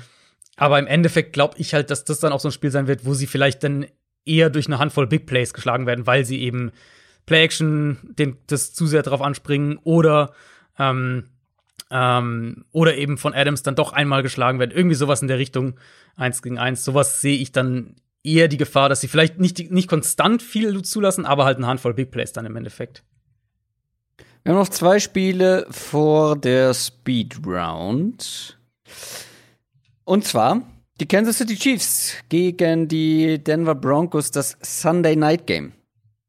Die Chiefs stehen 10 und 1, auch wenn es gegen die Bucks hinten raus dann doch noch mal ein bisschen enger wurde. Ich würde es mal souveränen Sieg trotzdem nennen und die Broncos ohne Chance, ohne Quarterback gegen ja. die Saints. Die stehen 4 und 7 aktuell. Die Chiefs sind momentan nahezu nicht zu schlagen. Ähm, ja. Ist das Rematch von vor ein paar Wochen. Das haben die Chiefs locker leicht mit 43 zu 16 gewonnen. Es war so ein Spiel, in dem für die Chiefs einfach alles geklappt hat. Also da konnte man laufen, da konnten sie den Ball gut werfen, gut verteilen. Die Defense hat ein paar Turnover generiert, ein Pick Six sogar mit dabei gewesen. Äh, und das ist dann natürlich der Worst Case für den Gegner, wenn alles so zusammenläuft. Äh, was kann aus Broncos Sicht vielleicht besser laufen als das letzte Mal? Mm, ich würde dir in einer Sache widersprechen, dass ich, äh, dass es für mich tatsächlich eins der schlechteren Spiele der, der Chiefs Offense war. Äh, dieses Spiel gegen Denver, auch wenn es mhm. 43-16 natürlich im Verhältnis auf jeden Fall, ja. Die genau, Chiefs Offense ähm, kann besser spielen, ja, das stimmt. Genau, ja, und, und auch, auch in dem Spiel. Also die Broncos hatten deutlich mehr First Downs. Hatten, beide Teams hatten fast exakt gleich viele Yards pro Play. Mhm. Ähm, Broncos waren besser bei Third Down. Der Unterschied waren halt vor allem Defense, Special Team für Kansas mhm. City. Drew Lock zwei Interceptions, eine davon war ein Pick Six. Äh, Denver drei Fumbles, von denen sie zwei verloren haben. Und Kansas City hatte noch einen Kickoff-Return-Touchdown. Also, ja, das stimmt. war so Mhm. Genau, ähm, und das war halt so das Spiel, also Lock irgendwie Pick 6 und Kickoff Return und dann führen sie irgendwie, ich glaube, 24-9 oder sowas zur Halbzeit. Ja. Und dann war es halt schon so halb durch. Ähm, deswegen bin ich tatsächlich ein bisschen gespannt drauf, wie Kansas City das offensiv macht. Die haben in dem Spiel, ich habe es jetzt nochmal nachgeschaut, die haben in dem Spiel kein einziges ähm, Third Down verwertet in First Down. Waren 0 für 8 bei Third Down. Hey. Das gibt's eigentlich nie bei Mahomes. Ähm, und waren auch wirklich viele lange Third Downs mit dabei, so dritter und zehn, mal dritter und neunzehn, dritter und neun. Mhm. Äh, Broncos haben ihn mehrfach gesackt, haben ihn ganz gut unter Druck auch setzen können. Und es waren auch viel weniger diese offenen Würfe für Mahomes als sonst. Und mhm. also ich würde sagen, dass Denvers Pass Rush seitdem, ähm, also war ja Woche, äh, Woche sieben, dass Denvers Pass, Rush seitdem noch mal ein, zwei Schippen draufgepackt hat. Und ich habe das bei Mahomes ja immer eigentlich gesagt, es gibt, also es gibt keinen ähm, es gibt kein Allheilmittel oder sowas gegen ihn. Nichts, wo du sagst, das ist Mahomes Schwachstelle. Aber die eine Sache, die wir immer wieder mal gesehen haben, ist, dass er eben eher Probleme hat, wenn der Gegner über einen wirklich starken Four-Man-Rush wirklich viel Druck aufbauen kann und ihn dann eben permanent zwingt, enge Würfe gegen sieben Spieler in Zone-Coverage anzubringen. Mhm. Und im Kern ist das schon das, was Vic, Vic Fangio, glaube ich, machen will. Äh, also Broncos sind keine Defense, die, die primär über den Blitz kommt. Ähm, das ist keine Defense, die jetzt irgendwie primär Man-Coverage spielt. Viel so Hybrid-Sachen, würde ich sagen, kommen viel über die Safeties auch. Äh, sie haben, oder die Cornerbacks, die sie haben, sind nicht schlecht. Die Linebacker in Coverage sind auch nicht so schlecht. Insofern, ich bin tatsächlich gespannt auf der Seite des Balls, wie Kansas City die Defense angreift, weil in dem ersten Duell vor ein paar Wochen haben sie, gerade dann in den kritischen Downs, haben sie nur bedingt offensive Antworten gefunden. Und das, äh, ja, gut, das, was die Chiefs gegen die Bucks eben hatten, wo, wo Tampa dann irgendwie gerade früh im Spiel versucht hat, eins gegen eins Man-Coverage gegen Tyreek Hill zu spielen. Immer eine gute das, Idee. Äh, genau, das zerlegt Kansas City halt komplett. Aber das werden die Broncos nicht machen, weil die sind defensiv, äh, spielen defensiv sowieso völlig anders. Auf der anderen Seite hat man jetzt vor allem im Vergleich zu letzter Woche aus Broncos Sicht ein paar Quarterbacks zurück. Das ist schon mal also hilft, ja. auch wenn es Drew Lock und Brett Ripien und so weiter sind ja, äh, und Blake Bortles, hilft, ja. ähm, ist es trotzdem besser als ein Practice Squad Wide Receiver. Ähm, weil unschlagbar ist diese Chiefs Defense nicht. Also die Chiefs Offense mhm, ist, mhm. ja, wie gesagt, also da muss schon ganz viel passen, damit du die wirklich ähm, konsequent, effizient irgendwie in Schach halten kannst. Aber bei der Defense mhm. sieht das anders aus. Und da kann dann so ein äh, Drew Lock schon helfen, wenn er, wenn, ja. wohlgemerkt, ja. wenn er weniger Fehler macht, wenn er nicht ähm, zwei Interceptions wirft, wie in dem Spiel vor ein paar Wochen. Ja, genau. Wenn er ein paar Big Plays auflegen kann, was er ja durchaus kann, theoretisch. Klar, viele Wenns, aber wenn das alles zusammen klappt, wenn das alles hinhaut, dann könnten die Broncos vielleicht offensiv einigermaßen mithalten. Ja, ja, gut, schön, schön formuliert, schön vorsichtig formuliert. Ähm, also aus sportlicher Sicht finde ich Chiefs Offense gegen Broncos Defense deutlich interessanter. Aber eben letztlich wird es ja analog eben zu diesem ersten Duell zwischen den beiden Teams, wird es ja nur dann wichtig, wenn die Broncos der eigenen Defense auch eine Chance geben, überhaupt so gesehen. Klar, also Saints Tape können wir direkt löschen. Das hilft uns überhaupt nichts. Das kann man direkt eigentlich vergessen. Ähm, Punkt für mich ist, die Chiefs Defense ist unangenehm, aber nicht unschlagbar. Also du kannst den Ball auf jeden Fall gegen die laufen. Und ich vermute, dass Denver das auch, solange es der Spielverlauf zulässt, ähm, äh, machen wird und versuchen wird. Das haben sie auch in dem ersten Spiel äh, ganz gut gemacht. Und das ist dann eben insofern wichtig, als falls oder als das, falls deine eigene Defense das Spiel eng hält, du ja eben auch mehr über das Run-Game kommen kannst, weil du ja nicht, ähm, weil du nicht irgendwie dauernd explosive Plays auflegen musst, weil du vielleicht nicht äh, bei jedem Drive gezwungen bist, direkt zu scoren, sondern ein bisschen kontrollierter spielen kannst. Und ich glaube, das ist schon der, der Plan für Denver, der am erfolgsversprechendsten ist. Gleichzeitig ist es aber definitiv auch ein Spiel, in dem ich mir wieder einige Fehler von Drew Lock vorstellen könnte. Einfach weil die Chiefs halt auch gut darin sind, Quarterbacks nach dem Snap noch zu verwirren. Und das, das kann ich mir hier schon auch vorstellen. Ja, also muss bei den Broncos schon sehr, sehr viel passen, ne? Damit die da. Ja, du brauchst im Prinzip den, den defensiven Effort aus dem ersten Spiel und das wird halt schwer genug, um es mal so vorsichtig zu sagen. Und dann musst du halt Special Team und Offense musst du halt fehlerfrei mehr oder weniger sein. Und das ist natürlich sehr viel leichter gesagt als getan. Dann haben wir noch das Monday Night Game, beziehungsweise, wenn ich das richtig gesehen habe, das äh, erste, nee, das zweite von zweien. Richtig? Also, wir haben äh, ein genau. frühes genau. Monday Night genau. Game, genau. 23 Uhr deutscher Zeit und dann noch ein spätes Monday Night genau, Game. Genau, Steelers gegen, also das offizielle Monday Night Game ist das, über das wir jetzt reden. San genau, Francisco gegen genau, Buffalo. Genau. Äh, Steelers Washington ist äh, kein, kein Monday Night Game, aber es findet halt am Montagabend statt. Ja. Genau, die 49ers zu Hause in Anführungszeichen, also in Arizona. Mhm. 5 und 6 gegen die Bills, 8 und 3. Die 49ers ähm, haben den ersten Sieg nach drei Niederlagen geholt gegen die Rams und die Bills haben auch gewonnen gegen die Chargers. Das ist der erste der AFC East gegen den letzten der NFC West und trotzdem sollte es ein spannendes Spiel werden. Mhm. Mhm. Unter anderem verdeutlicht auch nochmal die Qualität dieser NFC West.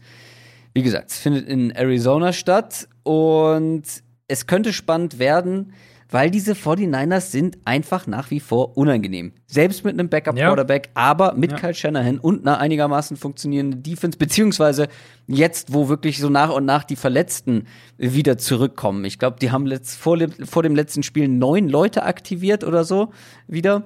Ähm, also auf jeden Fall jede Menge, auf jeden Fall, ja. jede Menge, die halt wieder fit sind. Und das merkt man halt dann auch direkt. Dann sind die 49ers wieder ein konkurrenzfähiges Team. Und die mhm. Bills auf der anderen Seite, ähm, wenn ich bei den 49ers das Gefühl habe, die könnten an einem guten Tag jeden schlagen, bei den Bills ist es so, an einem schlechten Tag könnten die gegen jeden verlieren. Ähm, sie tun es nicht, ähm, deswegen stehen sie auch ganz gut da, aber in letzter Zeit ist es nicht so wahnsinnig überzeugend und ich glaube, deshalb könnte es auch hier wieder vielleicht knapp werden aus Bildsicht. Ja, ja, ich würde an eine Sache anknüpfen, die du gesagt hast. Ähm, die Niners, ich musste das jetzt gerade wieder nach dem äh, nach dem Rams-Spiel habe ich das gerade wieder gedacht. Die Niners für mich sind echt eines der zwei, drei am besten gecoachten Teams in dieser Saison. Also offensiv, klar, eh keine Frage mit, mit Shanahan. Das macht auch einfach wahnsinnig viel Spaß, da zuzuschauen, äh, wie gut alles aufeinander aufbaut. Was der auch für eine Production aus der Offense rausholt, eben mit, mit Nick Mullins als Quarterback, das darf man echt nicht vergessen. Äh, ohne George Kittle, äh, selten mal bisher wirklich, dass die wenigstens alle, alle Receiver zusammen auf dem Platz hatten und mit einer Offensive Line, die auf der rechten Seite auch ziemlich wackelt. Ähm, und die Bills sind eine der anfälligsten Run-Defenses in der NFL. Haben wir ein, zwei Mal auch schon drüber gesprochen. Ja. Ich habe mir mal angeschaut, wie sie das, äh, das letzte Spiel gegen so ein richtiges, richtig echtes Outside-Zone-Team gespielt haben. Das war für mich wahrscheinlich das Spiel gegen Tennessee. Ähm, die Bills haben es zwar da klar verloren. Das war dieses, was Corona-bedingt dann auch äh, deutlich verschoben wurde. Ähm, sie haben es klar verloren, aber sie haben Derrick Henry eigentlich ganz gut verteidigt. Und das ohne, das hat mich überrascht, ohne die Box, dass sie permanent die Box zugestellt hätten. Also Henry ja eigentlich einer dieser Running Backs, die, die viel mit äh, gegen Stack Boxes laufen, acht Verteidiger in der Box. Äh, und in dem Spiel war es vergleichsweise wenig. Wenn die Bills aber von der Offense dazu gezwungen werden, Stack-Boxes zu spielen. Und das kannst du ja zu einem gewissen Grad offensiv machen, eben indem du äh, sehr, sehr engen Formationen spielst und das entsprechende Personell auf dem Feld hast. Und daraus dann eben das Run-Game nach außen zu verteidigen, dann bekommen die Bills deutlich mehr Probleme. Das haben die Rams in der, äh, ganz früh schon in der Saison das mal sehr gut gemacht gegen Buffalo. Und die Niners sind in der Disziplin ja deutlich krasser nochmal als, als jedes andere Team. Mhm. Ähm, also da ist ja alles aus engen Formationen heraus. Kein Team spielt mehr mit dem Fullback auf dem Platz als die Niners. Bei denen ist es wirklich ein Drittel der offensiven Snaps, also wirklich extrem. Und sie wollen ja auch die Formation eng machen, weil sie daraus dann ganz viel von ihren Play-Action-Designs aufbauen aber eben natürlich auch von ihren Run-Designs.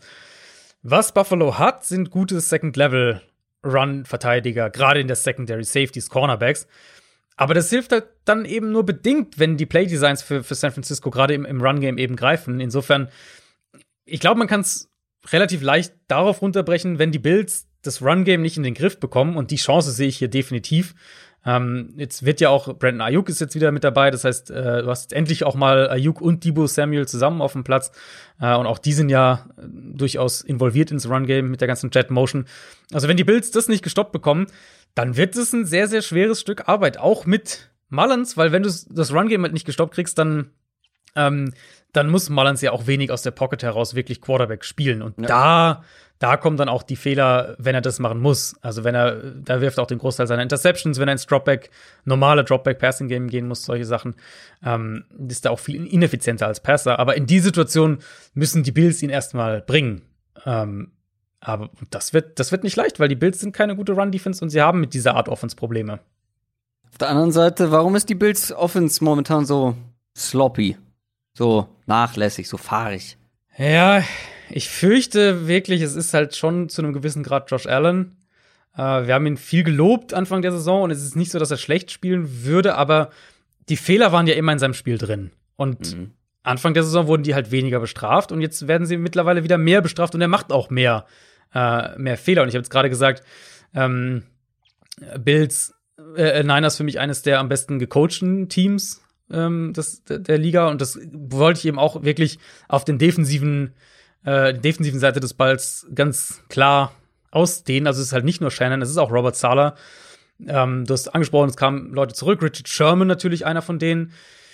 Wenn wir einfach mal aufs Matchup schauen, Buffalo selbst kein sonderlich gutes Running-Team ähm, dieses Jahr. Niners sind sowieso gut an der Line of Scrimmage. Also ich glaube nicht, dass die Bills den Ball jetzt sonderlich gut laufen können. Mhm. Sprich, wir müssen uns auf der Seite des Balls klar aufs Passspiel fokussieren. Und ich glaube, das könnte auch hier für die Bills schwierig werden. Also erstmal, was man auch noch sagen muss, äh, wegen Bills Passing Game, die Bills sind aktuell ja ohne John Brown, der fehlt verletzt.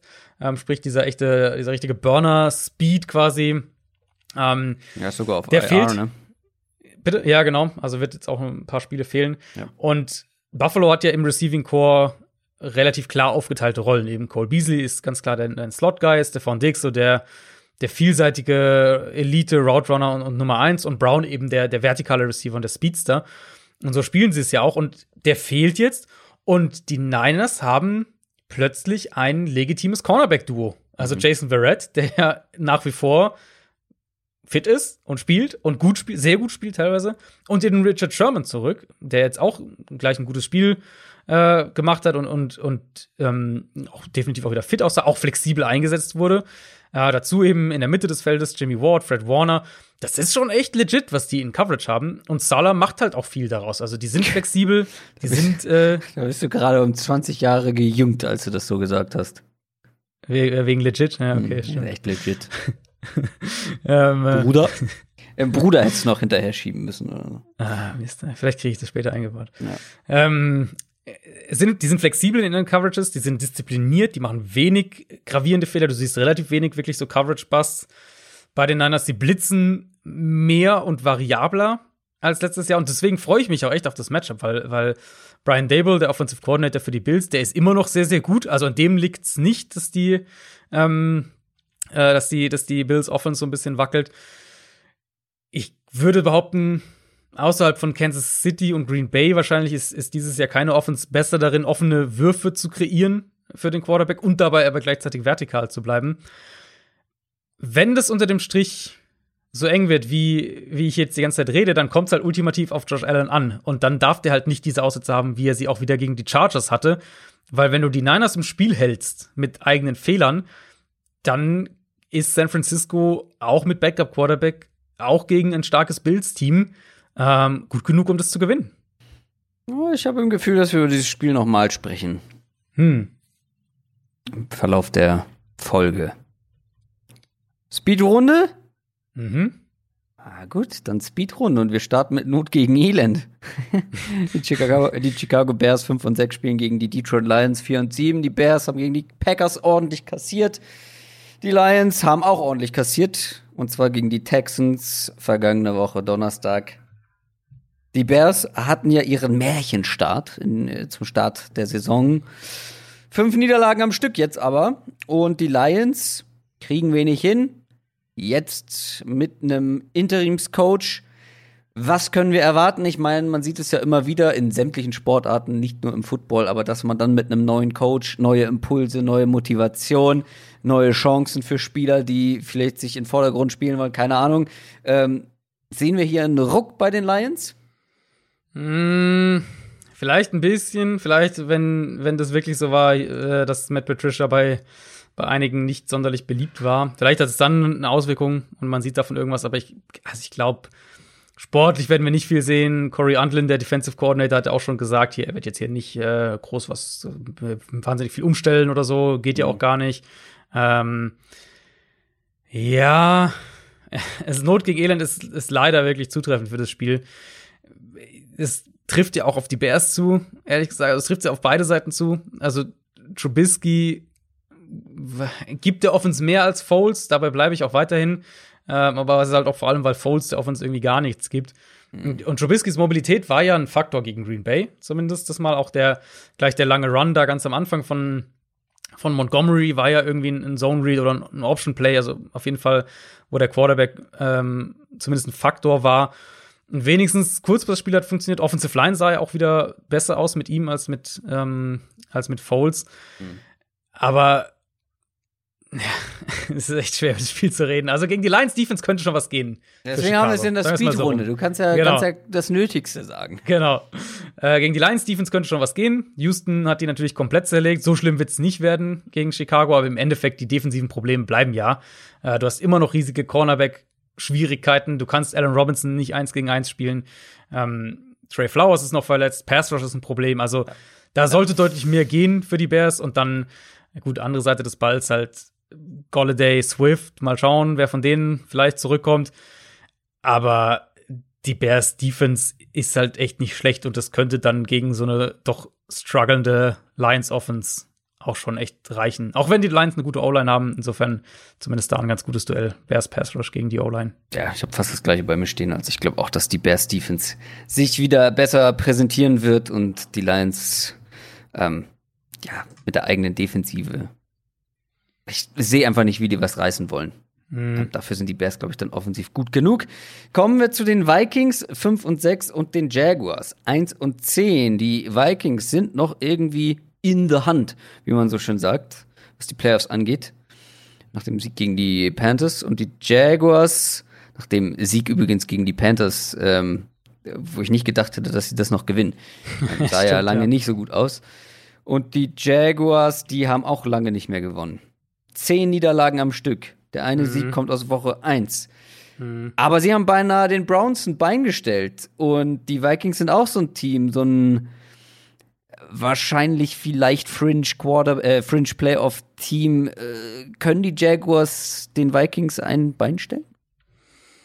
Hm, kann ich mir eigentlich nicht vorstellen. Also, sie sollten den Ball offensiv bewegen können, die Jaguars. Ja, das glaube ich auch das, ähm, ich hatte ja, wir hatten es ja vorhin schon mal kurz so durchblicken lassen. Mike Lennon, die Offense sah deutlich besser aus als mit Jake Luton. Ähm, Gardner Minshew wird ja auch diese Woche nicht spielen, also es bleibt Glennon. Das ist zumindest eine funktionale Offense. Und das ist ja eben, hab's ja vorhin schon gesagt, gegen Cleveland sogar ohne DJ Chark. Der hat jetzt letzte Woche mit seinen Rippenproblemen gar nicht trainiert. Insofern mal abwarten, ob der spielen kann diese Woche. Minnesota hat sich zwar defensiv stabilisiert und ich glaube auch nicht, dass Jacksonville den Ball so laufen kann, äh, wie sie es gegen Cleveland konnten. Aber ähm, also mit Glennon, mit dem, was wir aus dem Browns-Spiel gesehen haben, denke ich schon, dass sie den Ball durch die Luft einigermaßen bewegen können. Ich glaube halt nicht, dass das reicht, wenn ich sehe, wie die Vikings Offense aktuell spielt. Also mhm. die, die Offense ist unheimlich explosiv und klar, das ist viel Play-Action, wo sie auch vor allem vertikal gehen, aber Cousins spielt auch sonst gut ja. aus der Pocket, obwohl die Interior Line nicht gut ist. War auch gegen die Panthers wieder ein Problem. Ähm, aber jetzt kommt Adam Thielen zurück. Wollte ich gerade sagen, ja. Genau, der wird, der wird wieder spielen. Der war ja nicht dabei äh, gegen Carolina. Und ich sehe eben auch nicht, wie die Jaguars. Also ich sehe einmal nicht, wie sie die beiden Receiver verteidigen wollen. Justin Jefferson noch. Mhm.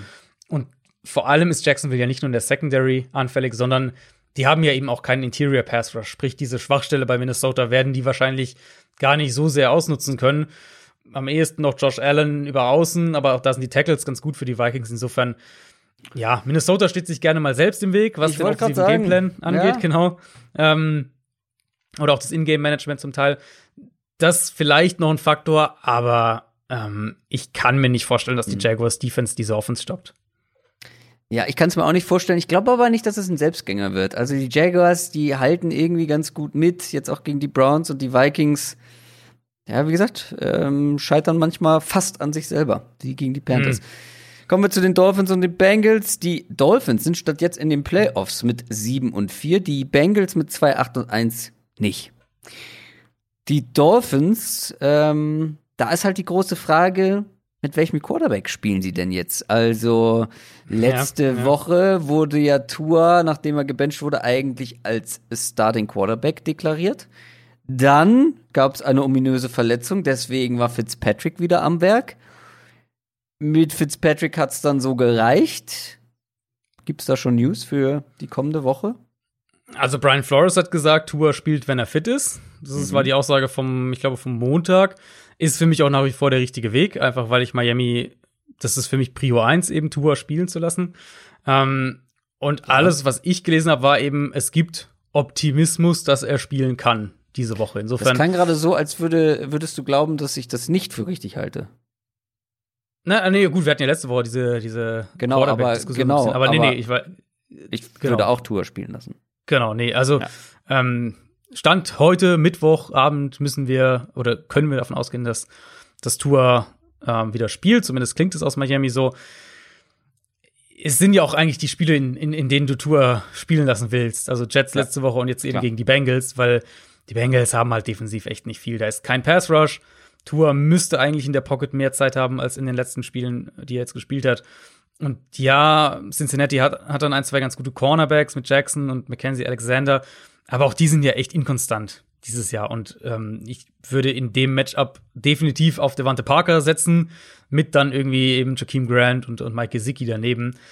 Und was ja eh bei den Dolphins mit Tour auffällig war, ähm, war ja, dass sie ihm sehr gute Playdesigns gegeben haben. Ihn wenig irgendwie straight aus der Pocket spielen lassen, sondern mehr auch in Bewegung setzen, gute Screen Designs und das sollte eigentlich eine sehr ähm, eine sehr machbare Aufgabe für Tour werden, zumal eben kann man das Matchup glaube ich auch schon fast abschließen, zumal die Dolphins Defense wird ihm oder müsste ihm das müsste eigentlich wieder so ein Spiel sein, wo die Dolphins Defense es ihm so ein bisschen auf dem Silbertablett gibt, wovon Tour ja ein zwei schon hatte.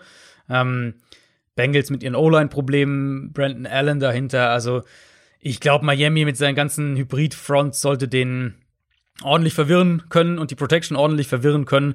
Und dann werden die Fehler auch kommen. Also klar, die Bengals haben gute Receiver, aber ich glaube, die sollte Miami ja auch einigermaßen in den Griff kommen, wenn sie davor im, im Pass Rush das klar dominieren.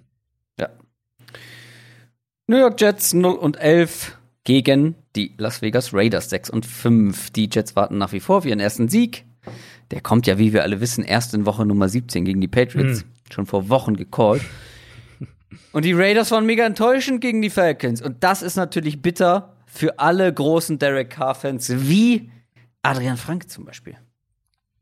Richtig, ja. Ähm, Sehen wir ein Bounceback oder kommt der erste Jet-Sieg schon früher als gedacht? Nee, nee. Also diese Raiders-Klatsche gegen Atlanta war für mich so ein typisches Letdown-Spiel, wo du eine Woche davor Kansas City hattest, richtig mhm. knapp verloren, offensiv sehr gut gespielt, haben wir ja drüber geredet. Na, fliegst halt gegen Atlanta, gegen ein Falcons-Team, das gerade von den Saints richtig böse auf die Mütze gekriegt hat, wo, wo du eigentlich Favorit bist. Und es waren ja einfach ultra viele Fehler. Also Fumbles, Carr mit dieser miesen Interception, wo er über die Mitte in den Rücken von seinem Receiver wirft. Offensive Line hatte Probleme und dann, ja, kassierst du halt in der NFL auch mal so eine Klatsche, obwohl die Falcons Offense gar nicht so gut gespielt hat. So oder so, ich, äh, vielleicht das ist das Spiel, wo ähm, dieses Falcons-Spiel, ähm, wo so diese, diese Trap-Game äh, Problematik so ein bisschen wieder vom Tisch jetzt ist und das gegen die Jets nicht unbedingt droht, weil die Raiders jetzt äh, ja, jetzt, jetzt, haben sie ja selber ziemlich deutlich verloren jetzt, und jetzt äh, werden sie mit einer, hoffentlich aus ihrer Sicht mit einer anderen Einstellung da reingehen. Ähm, und die Jets sahen ja auch, also jetzt mit Donald, das war ja echt übel gegen Miami. Und klar, das ist eine starke Dolphins-Defense, keine Frage. Aber es war halt so ein typisches Donald-Spiel. Da hast du zwei, drei wirklich gute Bälle. Aber das war's halt auch. Keine Baseline, richtig viele Fehler, eine richtig miese Interception. Playcalling auch, auch ein Problem müssen wir nicht drüber reden bei den Jets mit einem Gameplan, der irgendwie um Frank Gore herum aufgebaut war. Das äh, muss man auch erstmal erklären. Darnold sollte gegen und generell die Offense sollte gegen diese Raiders Defense eigentlich ganz gut aussehen können. Da sehe ich zumindest so ein kleines Mismatch im Passspiel, weil die, die Jets haben drei gute Receiver und die Raiders Cornerbacks sind sehr up and down. Aber ich glaube halt, dass die Raiders offensiv das Spiel dann doch auch nicht zu knapp gewinnen sollten. Dann hätten wir noch die Chargers, die 3 und 8 stehen und gegen die Patriots spielen müssen. 5 und 6. Die Chargers gegen die Dolphins verloren, weil es die Chargers sind. Und die Patriots Überraschungserfolg gegen die Cardinals haben wir schon drüber gesprochen. Ich finde, hier gibt es zwei Gegensätze bei den beiden Teams. Wir haben auf der einen Seite ein Team, das nicht gut spielt, aber Spiele gewinnt, und auf der anderen Seite ein Team, das meistens gut spielt, aber die Spiele verliert. Ähm, und mhm. für mich sind das zwei 8 und 8 Teams, die gegeneinander spielen. Nur ich weiß bei beiden nicht, ob sie am Ende bei 8 und 8 rauskommen. Ähm, welches Team ist das bessere von den beiden? In deinen hm. Augen. Ich finde die sehr auf Augenhöhe. Wie gesagt, halt nur mit anderen Vorsätzen oder mit anderen, mh, mm, ja, mit einer anderen Erfolgsvergangenheit. Ja, also es ist halt Coaching letztlich, ne? Also wenn du ein Team hast, was schlecht spielt und, und ja. äh, oder schlecht ist und overperformt und eins, das gut oder besser sein müsste und, und underperformt, dann ist es halt Coaching. Und, äh, willst, du ja auf dieses, willst du auf dieses unfassbare Time-Management äh, ja. der, ja. der, der Chargers-Coaches unter anderem Anthony Lynn anspielen? Wirklich, wirklich unglaublich. Also war ja mehrfach in dem Spiel. Und nicht das erste Male. Mal diese Saison, ne? Ja, das nicht und auch mehrmals in dem Spiel. Also es war wirklich, ja, ähm, ja wirklich verheerend. Äh, dass die Patriots das Spiel gegen Arizona gewinnen, wo Cam Newton irgendwie neun Bälle anbringt für 84 Yards und zwei Picks, das muss Arizona erstmal aufarbeiten, aber ähm, es gibt dieses Jahr, oder sagen wir es anders, also die, die, die, die Cardinals haben es halt verpasst, ihre explosive Offense in dem Spiel anzubringen, oder sie haben es nicht geschafft. Ähm, das Problem sollten die Chargers nicht haben. Und dann muss eben von der Patriots Offense mehr kommen. Also in der NFL dieses Jahr gibt es genau einen Quarterback, der, der ähm, unter 50 Deep Balls geworfen hat, also 20 plus Yards tief geworfen. Und trotzdem über 700 Deep Passing Yards und 10 Deep Passing Touchdowns geworfen hat. Und das ist Justin Herbert. Generell Top 5 in beiden Kategorien insgesamt betrachtet. Und meine Kritik bei ihm bleibt ja eben, dass es wahnsinnig viel gegen, gegen Pressure, gegen Blitz ist und er dann tatsächlich Probleme bekommt und, und wackelt im Vergleich, äh, wenn er aus einer sauberen Pocket spielen soll. Und das ist eine schwierige Basis generell als Ausblick, weil du willst eigentlich, dass dein Quarterback aus der sauberen Pocket gut ist und dann eben hier und da ein paar Plays gegen Pressure und wenig Fehler macht. Ähm, ich bin gespannt, wie die Patriots das testen, ehrlich gesagt. Und sie werden es sicher testen. Äh, irgendwo auch, weil sie es ja müssen, weil sie haben ja keine dominanten Pass-Rusher oder sowas und sie blitzen auch relativ wenig dieses Jahr. Das heißt, ich vermute, Belichick wird viel mit seinen Coverages variieren, wird versuchen, Herbert dann, der zwar eine saubere Pocket dementsprechend hat, aber ihn dann eben zu verwirren und dann vielleicht gar nicht mal unbedingt die Turnover provozieren, aber halt Fehlwürfe, spät im Down, irgendwie nichts ist offen oder dann kommt halt der, der drei- oder vier-Mann-Rush dann doch durch ähm, und so halt irgendwie ein Low-Scoring-Game draus machen und, und äh, dann den Bogen wieder zu Anthony Lynn schlagen, und das ist schon machbar, weil der ähm, lässt sowas halt auch gerne zu. Dann haben wir noch die zwei Spiele, über die wir nicht so wirklich viel sagen können, ehrlich gesagt. Ne? Richtig. Ähm, wir haben dieses äh, was war, ich habe schon wieder vergessen. Es ist das Montagabendspiel deutscher Zeit. Ja? Äh, Steelers Washington, genau. Also eigentlich ein Sunday-Game, ja, was auf äh, Montagabend verschoben wurde, richtig. Das ist aber auch, wenn man einmal hier aus der Routine geworfen wird. das ist schwierig, ja. Komplett durcheinander. Also Montagabend 23 Uhr Steelers 10 und 0, aktuell noch, gegen Washington 4 und 7. Wie gesagt, die spielen noch nach dieser Aufnahme. Das, ja, wir müssen das Während irgendwie dieser handeln. Aufnahme sogar. Äh, spielen schon. Die spielen schon? Mhm. Oh, da müssen wir uns aber sputen. Ist äh, ziemlich wild. Also ich habe äh, nebenbei ein paar Nachrichten bekommen. Es, ich glaube, es waren schon, ich glaube, ich glaube, vier oder fünf Turnover gab es schon in dem Spiel. Was, wie lange spielen die denn schon? Äh, nicht, nicht, lange. Das Problem, erstes Viertel auf jeden Fall noch. Uiuiui, ich dachte, die fangen erst um, um 0 oder so an oder um nee, halb nee, 21, äh, 35 oder sowas. Oh Gott, oh Gott, oh Gott, oh Gott, oh Gott. Schnell. Äh, es steht 7-7, du hast noch nicht viel verpasst. Außer viele Turnover. Wahnsinn. Okay. Ähm, sloppy Spiel, scheinbar. Also Steelers vielleicht 11 und 0, vielleicht 10 und 1. We don't know. Washington zwei Siege am Stück geholt. Äh, was können wir denn hier überhaupt sagen? Was können wir vermuten? Also wir können natürlich vermuten, dass die Steelers haushoher Favorit sein werden.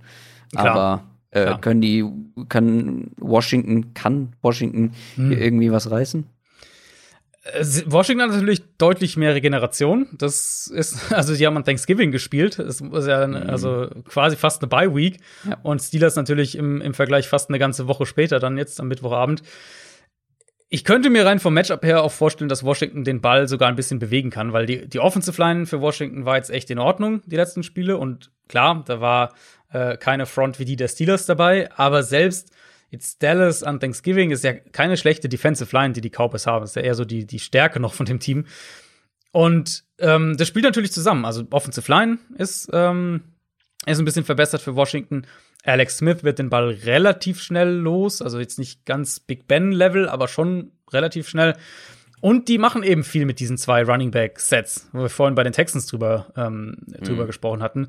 Über die letzten vier Wochen 20 Prozent in 21 Personnel, also mit zwei Backs auf dem Feld. Und äh, Washington ist da in der, in, wenn wir diese Spitzengruppe schauen, wer wie viel ähm, 21 Personnel spielt, da sind sie das einzige Team, das es halt nicht mit einem Fullback plus Running Back macht, so wie San Francisco oder auch die Patriots oder die Vikings, ähm, sondern mit zwei echten Running Backs eben Antonio Gibson und JD McKissick. Die spielen mittlerweile beide fast 50 Prozent der offensiven Snaps für Washington. Warum ich das alles so betone? Punkt eins: Du musst gegen die Steelers den Pass Rush aus dem Spiel nehmen und du musst Antworten aufs Blitzing haben. Ähm, und dann eben Punkt zwei in der Schlussfolgerung daraus, du musst es eben eigentlich versuchen, indem du, gerade wenn du so limitiert bist wie Washington, indem du die Linebacker in Coverage attackierst. Und da ist Pittsburgh halt echt auch anfällig. Und das kannst du mit den Running Backs natürlich auch gut machen. Und, und Alex Smith hat sich echt, hat sich auch stabilisiert, auch gegen den Blitz. Insofern, ich könnte mir vorstellen, dass Washington offensiv da nicht komplett untergeht, sondern auch wirklich ein paar gute Drives hinlegt, auch ein paar Punkte macht. Aber ich denke eben umgekehrt auch nicht, dass Washington mit seiner Front einen sonderlich guten Zugriff bekommt, weil, ähm, ja, ähnliches Thema. Steelers, gute Offensive Line. Big Ben wird den Ball schneller los als jeder andere Quarterback in der NFL. Und selbst wenn Darby und Fuller ein gutes Spiel haben, hat Pittsburgh halt immer noch die Waffen 3, 4 oder die Wide Receiver vor allem auch 3, 4 dahinter. Insofern, ich glaube, die Steelers werden den Ball nicht gut laufen können, aber ich glaube, sie werden durch die Luft genug machen, um es dann am Ende zu gewinnen. Und dann das zweite noch zum Abschluss. Ähm, von Dienstag auf Mittwoch, in der Nacht von Dienstag auf Mittwoch dann erst. Ravens gegen Cowboys. Ähm, wie gesagt, die Ravens ja auch erst gerade am Zug. Dann 6 und 5 oder 6, äh, Moment, 6 und 5 oder 7 und 4, so. Mhm. Äh, sind so ein bisschen Wackelkandidat, was die Playoffs angeht. Die Cowboys hingegen haben nichts mehr, oder theoretisch nichts mehr mit den Playoffs zu tun.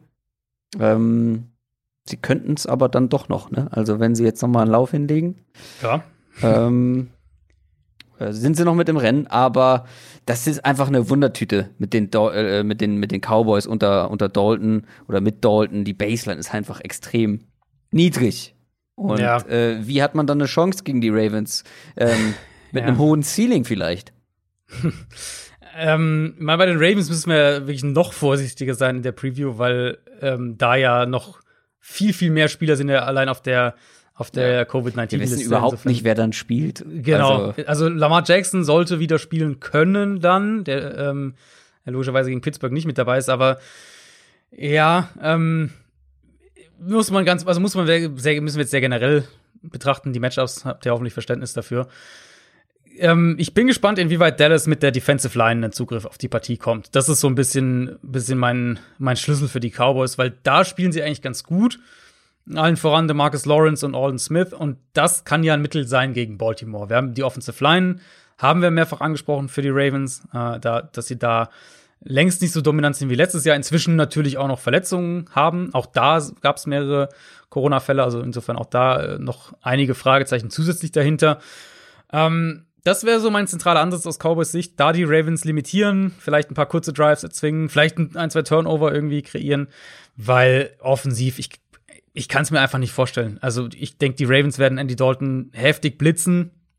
Ähm, bei Dallas fehlen ja jetzt auch noch Zach Martin und Cam Irving in der Offensive Line. Mhm. Die haben sich ja beide an Thanksgiving verletzt und werden auch beide mehrere Wochen fehlen. Und Dalton hat ja bisher schon gegen den Blitz ziemlich gewackelt. Insofern vermute ich, dass Baltimore da auch sehr intensiv ansitzen wird. Und dann haben sie ja tatsächlich, die Ravens, vielleicht das einzige Team in der NFL, die haben ja tatsächlich die Coverage-Kapazitäten, um, ähm, um die Cowboys-Receiver einigermaßen in den Griff zu bekommen. Und dann wird es schon sehr schwer, dass Dallas da den Ball bewegt, ehrlich gesagt. Das waren sie. Alle Matchups von Woche Nummer 13. Bleibt noch folgendes. All or Nothing. Der Tipp der Woche. Und da steht es 6, 6 und 2. Wir tippen ja immer zusammen mit Dominik von Football R auf ein Team, das bei den Buchmachern Außenseiter ist, aber wo wir sagen, na, da haben wir ein gutes Gefühl. Die könnten gewinnen. Dominik und ich hatten letzte Woche äh, beide die Titans. Ich hatte mir eigentlich vorgenommen, nicht mehr das gleiche zu tippen wie ein anderer von euch, weil dann ist es einfach, die Genugtuung ist einfach nicht groß genug dann. ähm, aber du lagst mal wieder daneben, möchte ich hm. sagen. Ähm, aber gut, wenn du halt auf die Chargers setzt, also kann ich dir auch nicht helfen. Naja. Diese Woche habe ich mehrere äh, Tipps zur Auswahl, deswegen würde ich euch beiden einfach mal den Vortritt lassen und mal gucken, was ich dann nehme. Na, dann äh, der Gast natürlich zuerst. Ähm Dominiks Pick hier vor mir liegen. Er nimmt am Sonntag, ja, Sonntag, äh, die Detroit Lions über die Chicago Bears in Chicago. Bears sind Favorit mit drei Punkten bei mir hier. Mutig, aber nicht undenkbar. Ja, habe ich mir auch gedacht. Finde ich, finde ich so gesehen einen guten Pick. Ähm, ja. Habe ich auch überlegt, äh, ja, kann ich es mir schon auch vorstellen, hängt ein bisschen, also wenn Golladay spielt, dann genau. würde ich wahrscheinlich sogar direkt auf die Lions tippen. Ja. Golladay kann da wirklich einen Riesenunterschied mal wieder machen, aber wen hast du? Ja, ich wollte, äh, ich will ja immer ein bisschen riskant bleiben, aber ähm, Ja, also äh, guck mal, aber Moment. Äh, Woche Nummer 13. 13, 14, 15, 16, 17. Du kannst maximal noch fünf Punkte holen und bist aktuell vier Punkte hinter uns. Ja, Playoffs tippen wir schon auch, oder nicht? Das haben wir bisher noch gar nicht besprochen. Ich dachte nur Regular. Playoffs, Playoffs ist auch. Ja, natürlich ist, sagt der, der 6 und 2 hinten liegt, dass wir die Playoffs tippen. Das besprechen wir noch mal zu dritt. Da wird ganz demokratisch vorgegangen. Also, lange Rede, kurzer Sinn. Ich nehme ja. ein Backup-Quarterback. Du hast vorhin schon angeteased, äh, die Niners. Ich nehme die Niners gegen Buffalo. Ja, das ist. Ähm, trau den, also die Bills sind natürlich. Aber das ist auch nicht riskant. Team. Also Moment mal, also finde ich einen guten Tipp, ist auch einer meiner drei, die ich zur Auswahl habe. Das ist ja der wenigste, am wenigsten riskante Tipp, Von mir den bisher. du je ja, hattest. Das stimmt wahrscheinlich. Das stimmt wahrscheinlich. Gut, der, der Mullins-Faktor finde ich ist halt schon gravierend. Nee, ich, also, glaube, die, ich glaube, die 49ers haben echt gute Chance. Die? Bills sind wackelig und die 49ers sind Jetzt bin ich aber gespannt, wen du noch hast, weil ich finde, das sind, also die zwei Lions und Niners waren so. Deutlich, hab, deutlich riskantere sind die anderen ich hab, beiden. Äh, also ich habe Arizona noch überlegt, die sind ja auch Außenseiter gegen die Rams, aber mhm. ich muss es halt mal gegen Sean McVay gesehen haben, ehrlich gesagt, weil da ist, die, ist ein zu großes Trauma über die letzten drei Jahre. Ich brauche ich brauch ein bisschen Nervenkitzel. Hm. Jetzt habe ich tatsächlich noch zwei zur Auswahl. Also ich, oh, ich kann mir vorstellen, wen du nimmst. Du willst, du willst, du willst auf deine Browns, auf deinen Browns-Hype-Train Nee, nee, nee, gar nicht mal. Ah, okay. Ähm,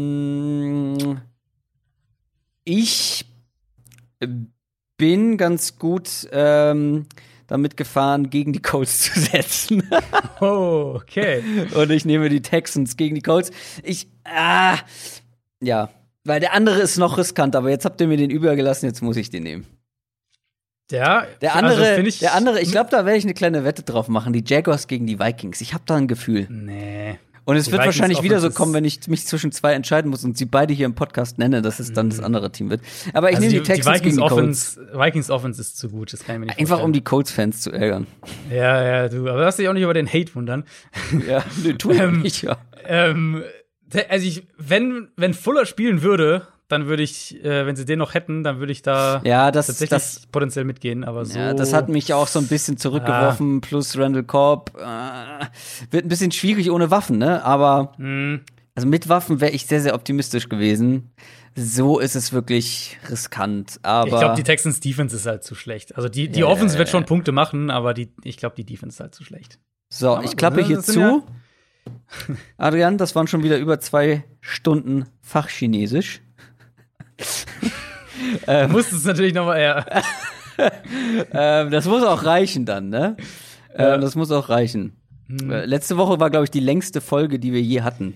ja, haben wir im, äh, wurden wir im Discord darauf aufmerksam gemacht. Ja, wir haben in unserem Special-Team im Discord natürlich Leute, die da einen Überblick haben, welche Folgen die hm. längsten und welche die ja, Wir natürlich waren. nicht. Pff, du. Ich habe aufgehört zu zählen. Es wird immer länger, als wir denken. Und damit würde ich diese Folge beenden. Folgt uns gerne auf Twitter, auf Instagram, wo man noch eine Tasse gewinnen kann. Aber ich glaube nicht ohne Photoshop zu beherrschen, äh, weil äh, über 40.000, ich glaube 44.000 gehörte Minuten ja. bei Spotify diesen Podcast. Das ist schon verstörend, aber cool. Wir freuen uns wirklich über jeden. Da waren ja auch einige mit dabei, die so im sagen wir mal 10 bis 20.000er Bereich. Mhm. Das ist ja auch noch übertrieben viel und ja, mehr selbst, als wir also, veröffentlicht haben in diesem Jahr. Ich wollte gerade sagen, also all, all diejenigen, die so irgendwo zwischen 6 und 8.000 sind, die haben ja wahrscheinlich auch irgendwie jede Folge gehört, die wir dieses Jahr gemacht haben. Alle, die 5000 haben, haben wahrscheinlich jede Folge komplett gehört. Ja weil ja. viel mehr haben wir gar nicht veröffentlicht. So, ähm, das Spiel Steelers gegen Ravens läuft schon. Bei den Ravens wird ein Verletzter nach dem anderen irgendwie vom Feld getragen oder humpelt vom Feld. Äh, bin sehr gespannt, wie das Ganze ausgeht. Ähm, ich wünsche euch auf jeden Fall eine schöne Woche. Am Sonntag gibt's wahrscheinlich wieder einen, oder sehr wahrscheinlich einen Livestream bei YouTube, also da auch abonnieren. Bis nächsten Donnerstag, meine Lieben. Macht's gut. Tschüss. Ciao, ciao.